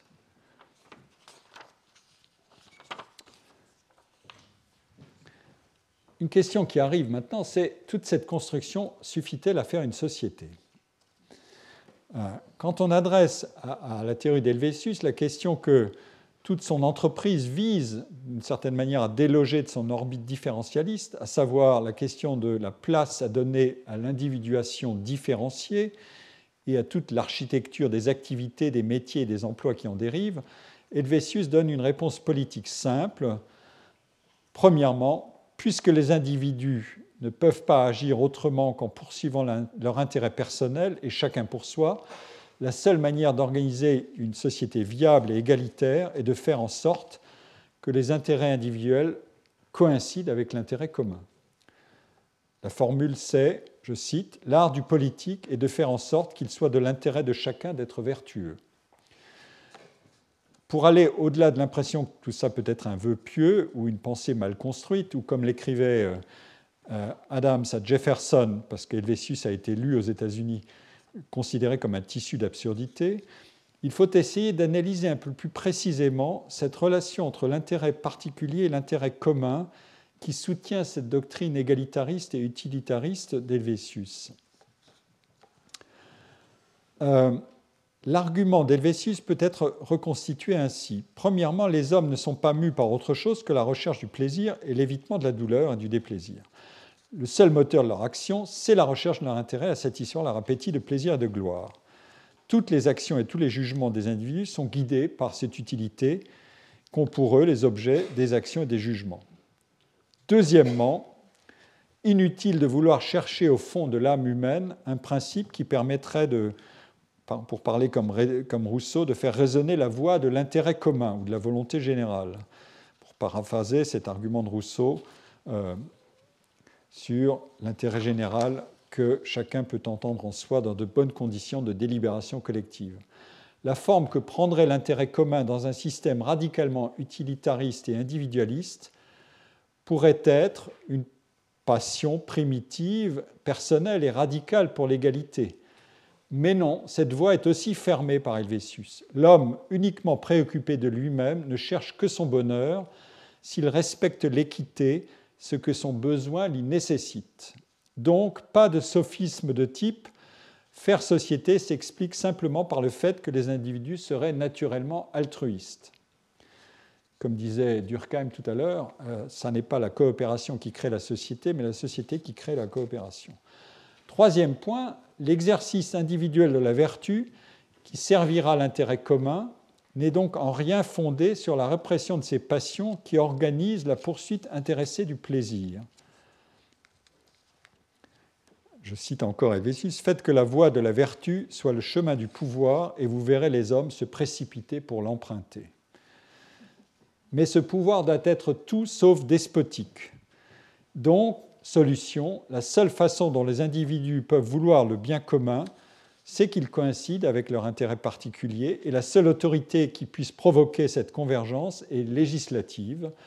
Une législation bien conçue permet aux individus d'accomplir des actes utiles au bien général et non pas d'agir et non pas d'agir par amour du bien général. Il n'est pas question de solliciter des ressorts internes à un comportement, qui serait favorable au bien commun, il s'agit uniquement de créer des conditions externes propres à induire du bien commun à travers la recherche de son intérêt personnel, modeler l'environnement. Et donc, commençons à entrevoir cette combinaison des principes d'individualisme, d'utilitarisme et d'égalitarisme. Il y a un cinquième point, la recherche du bien commun rebondit sur, le plan des conditions politiques et sociales extérieures, je viens de l'indiquer. Dans quel système politique a-t-on déjà vu les individus agir de façon simultanément intéressée et vertueuse? Là encore, je m'appuie sur une lecture que donnait euh, mon collègue Jean-Fabien Spitz de, Helvétius. Euh, Helvétius cite le cas des républiques anciennes, et notamment celui de la République de Sparte, et de son législateur Lycurgue, qui est une figure ou bien réelle ou bien une combinaison mythique de plusieurs hommes politiques, qui est réputé avoir promulgué une constitution égalitaire à la fin du IXe siècle ou au début du 8e avant notre ère. Et cette constitution imposait la redistribution des terres, la substitution d'une monnaie en lingots de fer à une monnaie en lingots d'or et d'argent pour faire cesser la thésaurisation, le bannissement de l'artisanat de luxe, une nourriture frugale prise en commun et la mise en place de l'éducation spartiate obligatoire et dirigée par l'État. Donc on voit quel environnement peut modeler les comportements mus par l'intérêt personnel et par la recherche individuelle du plaisir pour qu'ils deviennent vertueux et servent l'intérêt commun. Ces conditions sont la démocratie, une valeur limitée accordée à l'argent dans une économie peu développée et une faible inégalité des conditions sociales qui, ensemble, permettent de donner sa pleine valeur à l'estime publique que chacun peut obtenir d'une action vertueuse. L'estime publique n'est rien d'autre qu'une haute gratification, une satisfaction purement individuelle, donc effectivement ajustée à l'axiome utilitariste, mais qui sert l'intérêt commun parce que les conditions sociales et économiques permettent d'en faire un moyen d'obtenir du plaisir et un pouvoir symbolique, de la reconnaissance. Quand Rousseau décrivait les antinomies du développement économique et démographique des sociétés et la complexification de celles-ci et leur impact sur les inégalités, il mettait exactement en avant les traits qui expliquent comment l'intérêt personnel devient un facteur d'inégalité, de rivalité, de conflit et de déséquilibre, parce que, par exemple, les désirs excèdent les besoins, qu'ils deviennent illimités, qu'ils sont impossibles à satisfaire sans surenchère incessante, et l'imagination de chacun est trop fertile pour ne pas désigner sans cesse de nouveaux plaisirs qui ne peuvent être obtenus que par le déséquilibre social. D'ailleurs, Durkheim reprendra exactement cet argument. Dans la société qui sert de modèle à Helvétius, l'intérêt particulier conduit à se dévouer pour l'intérêt public parce que l'argent n'est pas abondant et que les écarts de richesse sont faibles. Dès lors, la recherche des honneurs et de la gloire sert tout ensemble l'intérêt commun, savoir se montrer vertueux et courageux, et l'intérêt individuel. C'est donc dans des sociétés démocratiques et faiblement développées que le plaisir individuel ne peut pas se loger dans l'accumulation de richesses ni dans la démonstration de supériorité sociale qui en dériverait. Est-ce que ces conditions peuvent être réunies dans des États modernes Leurs économies sont plus développées, les inégalités de recherche sont présentes, l'argent circule et devient source de plaisir individuel. Donc, aucune des conditions favorables à l'exercice de la vertu ne semble réunie. Le développement économique et démographique des sociétés conduit à une spirale inégalitaire, on le trouve dans l'argument d'Helvétius, l'argumentation d'Helvétius. Helvétius dit la population augmente, les activités doivent se diversifier pour que de, nouveaux produits rencontrent une demande, les échanges économiques se multiplient, le superflu dépasse le besoin, les entreprises tendent à se concentrer dans les agglomérations, les pauvres y sont attirés pour se procurer du travail, mais cet afflux fait baisser le prix du travail, les intérêts respectifs des négociants, des commerçants, des propriétaires des travailleurs mal payés ou indigents sont de plus en plus divergents, l'intérêt général se dérobe. En bref, dans une société très inégalitaire, les lois de l'action individuelle, c'est-à-dire la recherche de son intérêt personnel, ne peuvent plus du tout s'accorder avec le service de l'intérêt commun. Alors, quelle voie trouver? Il y a deux lectures d'Helvétius qui sont possibles, comme l'indique un, très bon article de David Wotton euh, qui s'intitule Helvetius from Radical Enlightenment to Revolution, qui est paru en 2000. La première lecture est pessimiste. Soumis à la croissance démographique de leur population, les sociétés doivent faire croître l'économie d'entreprise, la production et les échanges marchands, et la spécialisation des fonctions et des emplois, et tous ces facteurs sont inévitablement générateurs d'inégalités. La seconde interprétation est, plus volontariste et recommande non pas d'abolir les conditions de la croissance économique, mais de comprimer les inégalités. Et par quels moyens Par un couple puissant de réformes, premièrement la généralisation de l'instruction, et deuxièmement la réforme de l'héritage, par une forte redistribution des richesses établies sur la propriété foncière.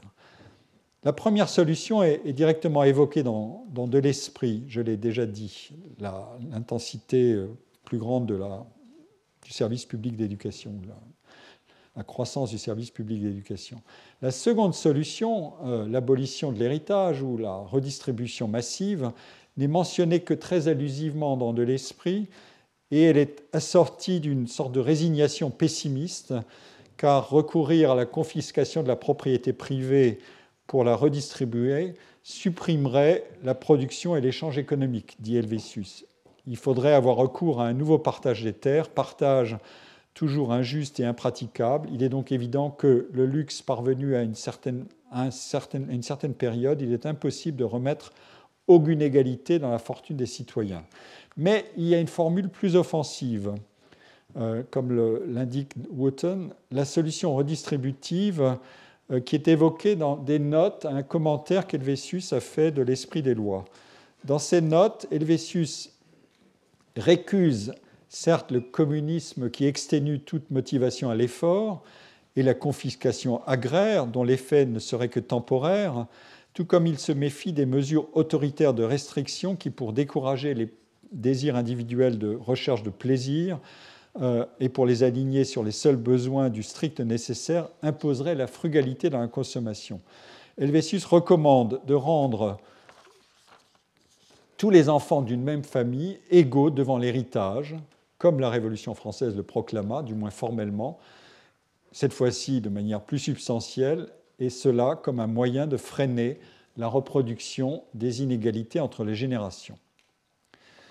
Helvétius n'a pas donné une élaboration plus avancée de son idéal de convergence entre les intérêts particuliers et l'intérêt général dans les sociétés avancées et son appel à l'intervention du législateur pour réduire les inégalités demeure assez largement une abstraction politique. C'est d'ailleurs ce que lui reprochera Marx. Maintenant, j'en reviens, après ce long passage sur Helvétius, j'en reviens à mon propos introductif. Euh, l'étude des arguments de Helvétius met en évidence une solution radicale d'égalisation par suppression de la part non transférable et par basculement de toute la différenciation individuelle du côté de ce qui peut faire l'objet de transfert, et d'abord par l'action éducative, ensuite par la compression des écarts de richesse, et enfin par le verrouillage des transmissions patrimoniales intergénérationnelles. Bien sûr, la radicalité du schéma souffre de beaucoup d'incomplétudes argumentatives du côté de la conception sensualiste de l'individu et de son développement, je ne peux pas entrer dans les détails de la discussion, mais ils sont passionnants, euh, notamment par Rousseau, et souffre aussi de contradictions internes dans la construction politique d'une société égalitaire. Ces, contradictions ont été soulignées euh, par Marx ou par Plekhanov, par exemple. Euh, le paradoxe de la construction de Helvétius, c'est celui-ci. Pour que l'individu se développe complètement et agisse au lieu d'être une machine passive condamné à enregistrer et à ordonner ses perceptions, il faut faire agir le levier des passions. Mais ces passions ne font que pousser l'individu à vouloir se développer le plus complètement possible. Et pour que l'intérêt individuel et l'intérêt collectif coïncident, il faut comprimer les écarts de richesse au maximum, ce qui débranche en quelque sorte la recherche de satisfaction matérielle des individus, et il faut faire porter sur des buts symboliques estime, gloire, pouvoir social, toutes les incitations dont a besoin la passion de chaque individu pour agir et se développer autant qu'il est souhaitable. Autrement dit, chaque individu peut espérer recueillir l'estime de tous les autres en se montrant intéressé à l'action vertueuse. La recherche de la réussite talentueuse, qui requiert beaucoup de sacrifices et beaucoup de passion pour la gloire, et que Helvétius réfère essentiellement aux arts et aux sciences, est bien présente, puisqu'elle doit, être rendue accessible à tous grâce aux méthodes sûres pour former des hommes de génie. Mais cette recherche de la réussite et de la gloire admet-elle ou non la rivalité et l'échec? Si elle n'admet pas l'échec, elle viole l'évidence, puisque la gloire suprême est obtenu dans, des activités, dans les activités les plus difficiles, a dit Helvétius, et que des activités qui sont difficiles mais qui n'admettent pas l'échec ne sont pas difficiles. Ou alors, ce sont des activités dans lesquelles l'effort seul compte et où l'homme robot, à force d'effort, accumule tout ce qu'il faut pour apprendre à réussir. Une telle conception serait évidemment d'une grande naïveté. Et si une activité difficile admet l'échec, c'est que la méthode pour former des hommes de génie n'est plus si sûre. Voilà le problème. Donc nous approchons du diagnostic. Un égalitarisme radical doit supprimer et les interactions de rivalité et les échecs possibles. Et il doit substituer à des rivalités de pouvoir matériel de simples ambitions de pouvoir symbolique sans qu'on sache si ce pouvoir symbolique peut se convertir en domination sur autrui. Et comment cela est-il possible? Par la raréfaction des ressources et par la non-transmission générationnelle d'aucun actif privé non transférable. La raréfaction des ressources et des richesses permet d'écarter a priori tout enjeu d'enrichissement aux dépens d'autrui, puisqu'il n'y a pas grand-chose à obtenir de la compétition. Mais dans ce cas, comment une société développe-t-elle des ressources matérielles, artistiques et scientifiques?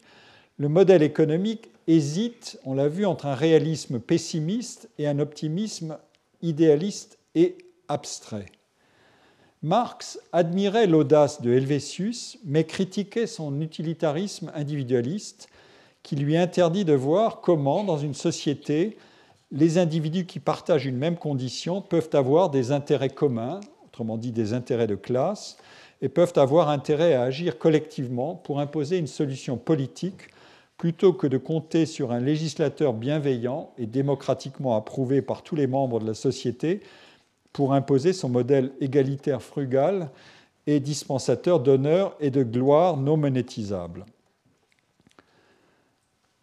En fait, l'œuvre de Marx elle-même peut être lue, en partie bien sûr, comme un traitement de la question des différences interindividuelles quand l'idéal auquel l'individu peut aspirer, une fois dépassé les entraves de l'aliénation et de l'exploitation, et de se réaliser dans l'essence de son humanité sans que des écarts de conditions de richesse viennent transformer cet idéal de réalisation de soi en une machinerie concurrentielle avec des vainqueurs et des vaincus.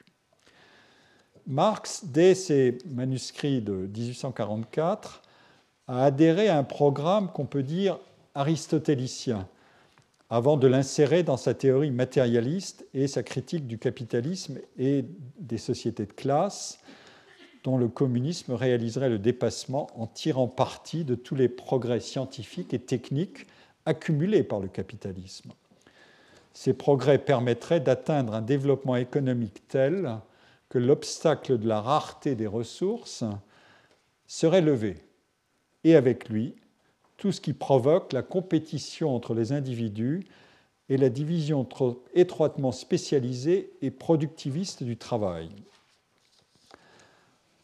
Je rappelle en effet que l'existence d'une société de concurrence et de conflit de classe repose, selon Marx, sur la réunion de quatre conditions dont la suppression définirait, selon lui, l'au-delà d'une société capitaliste de, concurrence.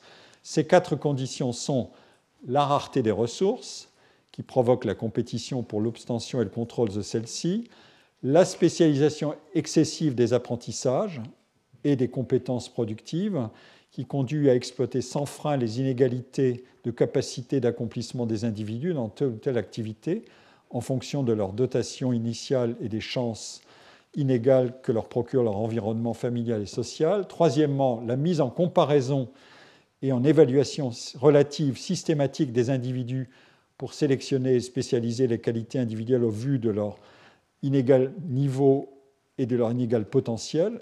Et quatre, l'appropriation privée des moyens de production qui définit l'opposition des intérêts de classe et l'intérêt inégal que trouvent les employés et les entrepreneurs au plein développement de leurs excellences productives respectives. Ici, chez Marx, les quatre facteurs doivent être inversés on est en présence d'une abondance de ressources dans la société à laquelle il aspire, d'une situation de coopération généralisée au lieu d'une situation de compétition généralisée, d'un libre déploiement non comparatif des capacités individuelles et d'une suppression de la propriété privée des moyens de production. Et si c'est le cas, l'idéal égalitaire ne sera plus simplement socialiste méritocratique, c'est-à-dire à chacun selon sa contribution de travail, mais aboutira à une égalisation radicale des conditions qui sera fondée sur un mécanisme d'individualisation non rivale, à chacun selon ses besoins en fonction de ses aptitudes.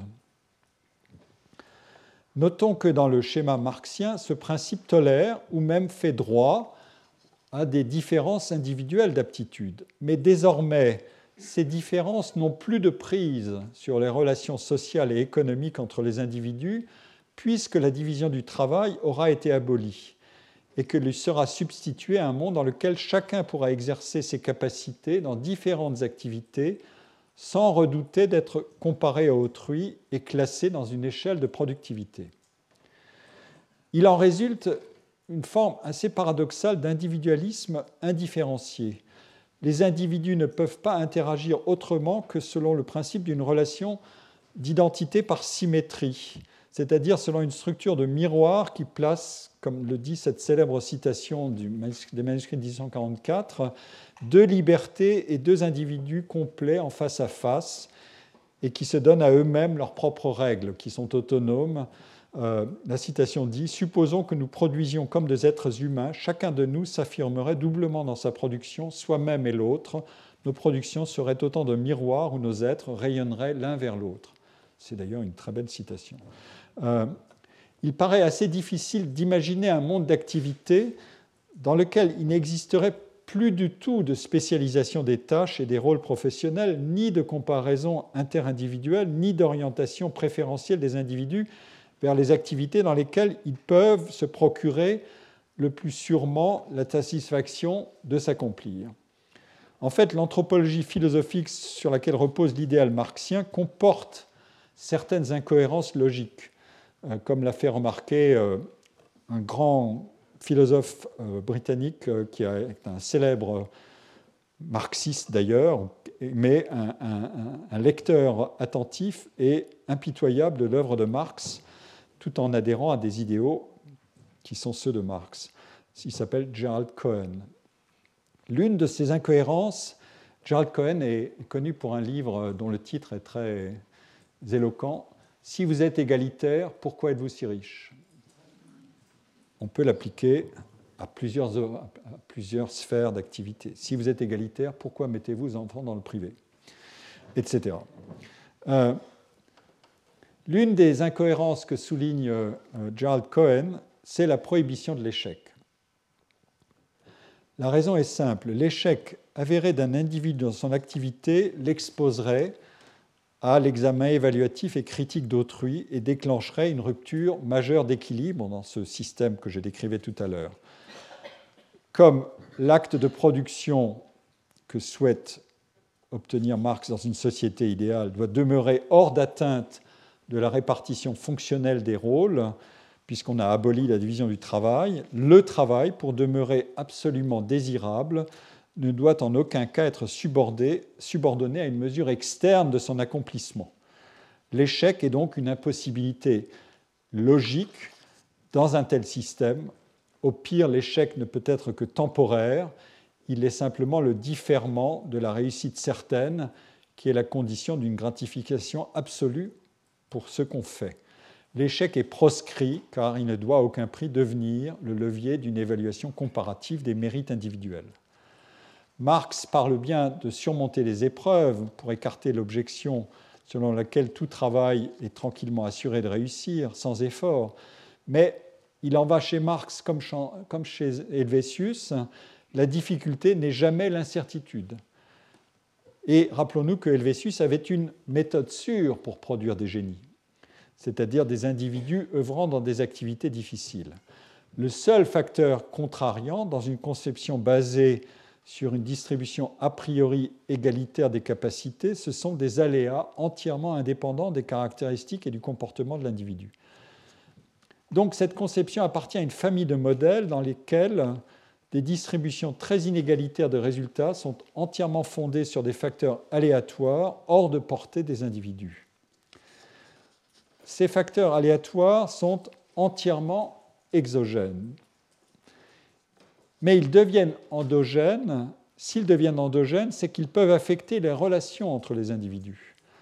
Une incertitude endogène, c'est notamment une incertitude stratégique dans une situation d'interaction. Je ne sais pas comment autrui va se comporter parce qu'autrui a des caractéristiques, des préférences, des intérêts, des appréciations de la situation qui ne coïncident pas forcément avec les miens, qui peuvent même s'opposer aux miens. Et donc, le levier de la transformation des différences individuelles en facteurs d'incertitude stratégique, c'est la rareté des ressources qui déclenche les situations de compétition ou de rivalité pour la conquête, la détention durable ou la réallocation de biens rares ou d'avantages individuels. Un titre scolaire, une position professionnelle, une part de marché pour des produits, un succès dans une compétition, etc. et dans les activités dans lesquelles la compétition est la plus incertaine, les activités dans lesquelles la compétition est la plus incertaine sont précisément les activités qui comportent euh, le plus de variabilité dans les facteurs responsables de la réussite. Il en va ainsi parce que l'activité est non routinière et qu'on n'est pas assuré d'arriver au terme de l'entreprise une fois qu'on s'y est engagé. On doit apprendre, faire des erreurs, rectifier, abandonner les voies sans issue. Ensuite, parce que la concurrence est présente et que ce que je peux trouver, d'autres le trouveront aussi, peut-être tout juste avant moi.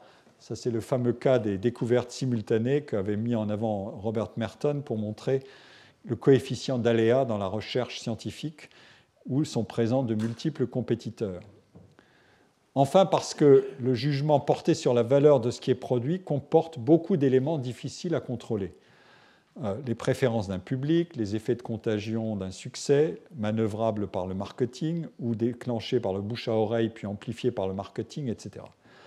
On aura deviné que tous ces facteurs sont présents dans euh, l'innovation, dans la quête d'originalité artistique, dans la découverte scientifique, dans le risque schumpeterien des entrepreneurs. Ce sont les domaines par excellence de la course au talent et de l'expression des talents. Donc, incertitude extrinsèque, incertitude intrinsèque et différenciation individuelle font système. Les exigences du modèle marxien en donnent en quelque sorte la démonstration à contrario dans le modèle de contre-société qu'il dessine. S'il n'y a pas de rareté des ressources, il n'y a pas de concurrence pour s'approprier ce qui est rare, et s'il n'y a pas de concurrence interindividuelle, votre talent ne vous procurera pas un avantage, puisqu'il y en aura pour chacun selon ses besoins dans un univers sans rareté. Reste la question de la division du travail. Comment se perfectionner sans se spécialiser? Oui, on peut, dit Marx, mais la spécialisation, c'est la mutilation des capacités multiples de l'individu, c'est une sorte de réduction de l'humain à une machine unidimensionnelle, un thème fameux de la critique marxiste et post-marxiste du travail jusqu'à Marcus, Castoriadis ou André Gortz. Euh, D'où l'éloge par Marx de la polyvalence et de l'irréductible multiplicité des capacités, euh, avec une seule contrainte qui est fixée leur développement,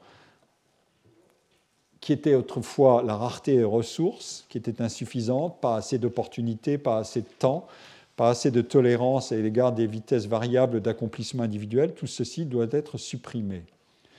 Dans le modèle marxien, la, distribution des talents ou des capacités productives peut être tout à fait normale, hein, et il peut se faire que certains soient plus doués pour les mathématiques, d'autres pour le travail sur bois, d'autres pour le jardinage, d'autres pour la poésie, mais un, chacun devrait pouvoir pratiquer toutes ces activités sans la pression de la comparaison et de la concurrence, et aucun échec n'est concevable, et deux, le bénéfice de ces différences sera collectif, car la différence sera un bien non rival.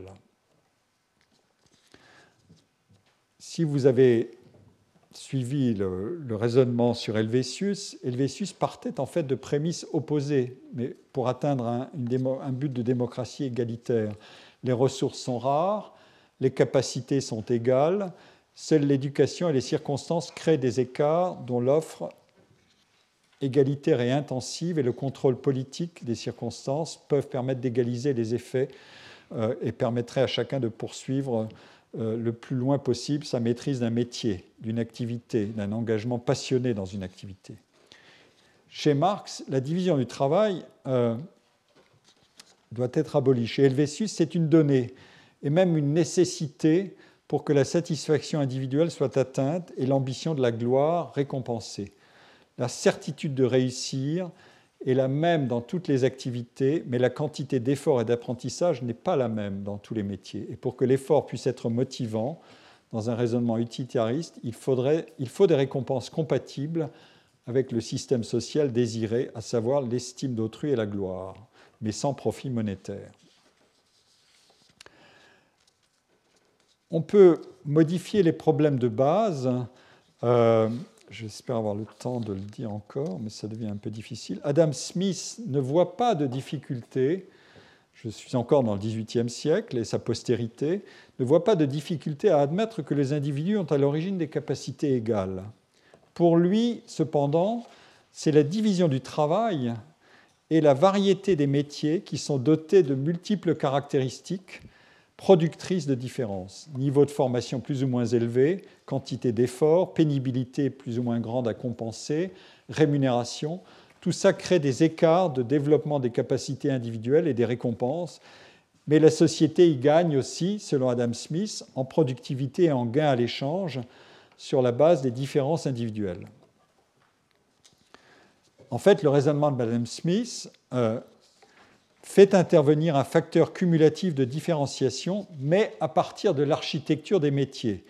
Et la question des capacités initiales ne l'intéresse pas. Il est bien d'accord qu'il peut la rendre égale pour tous. C'est à partir de l'architecture des métiers que va se déclencher la différenciation. Euh, j'ai une, série de citations là-dessus, mais je ne vais pas avoir le temps de les lire. Euh, juste celle-ci. Dans la réalité, la différence des talents naturels entre les individus est bien moindre que nous le croyons, et les aptitudes si différentes qui semblent distinguer les hommes de différentes professions quand ils sont parvenus à l'âge de la maturité n'est pas tant la cause que l'effet de la division du travail en beaucoup de circonstances. Mais sans la disposition des hommes plus loin à trafiquer et à échanger, chacun aurait été obligé de se procurer lui-même toutes les nécessités et commodités de la vie, chacun aurait eu la même tâche à remplir, le même ouvrage à faire, et il n'y aurait pas eu lieu à cette grande différence d'occupation qui peut seule donner naissance à une grande différence de talent. Voilà, l'extrait, euh, il y en a d'autres euh, qui se figurent ici, euh, d'Adam Smith, sur lequel je vais, m'arrêter, mais qui met en évidence les conditions sous lesquelles la, division du travail peut, selon lui, devenir un, levier positif du développement individuel. À partir de prémices qui sont celles qu'on peut retrouver chez Helvétius et d'un argument de différenciation des métiers, on peut admettre des égalités de capacité au départ à condition d'accepter la différenciation euh, des activités ensuite. Euh, c'est ce que Marx veut récuser euh, de son côté. Je, termine sur ce point que je reprendrai la semaine prochaine en allant explorer l'œuvre de successeurs qui partent exactement des mêmes problèmes, comme Durkheim et, et Rawls. et je finirai avant d'appliquer le raisonnement à une situation contemporaine avec des données. Merci de votre attention. Retrouvez tous les contenus du Collège de France sur www.colège-2-france.fr.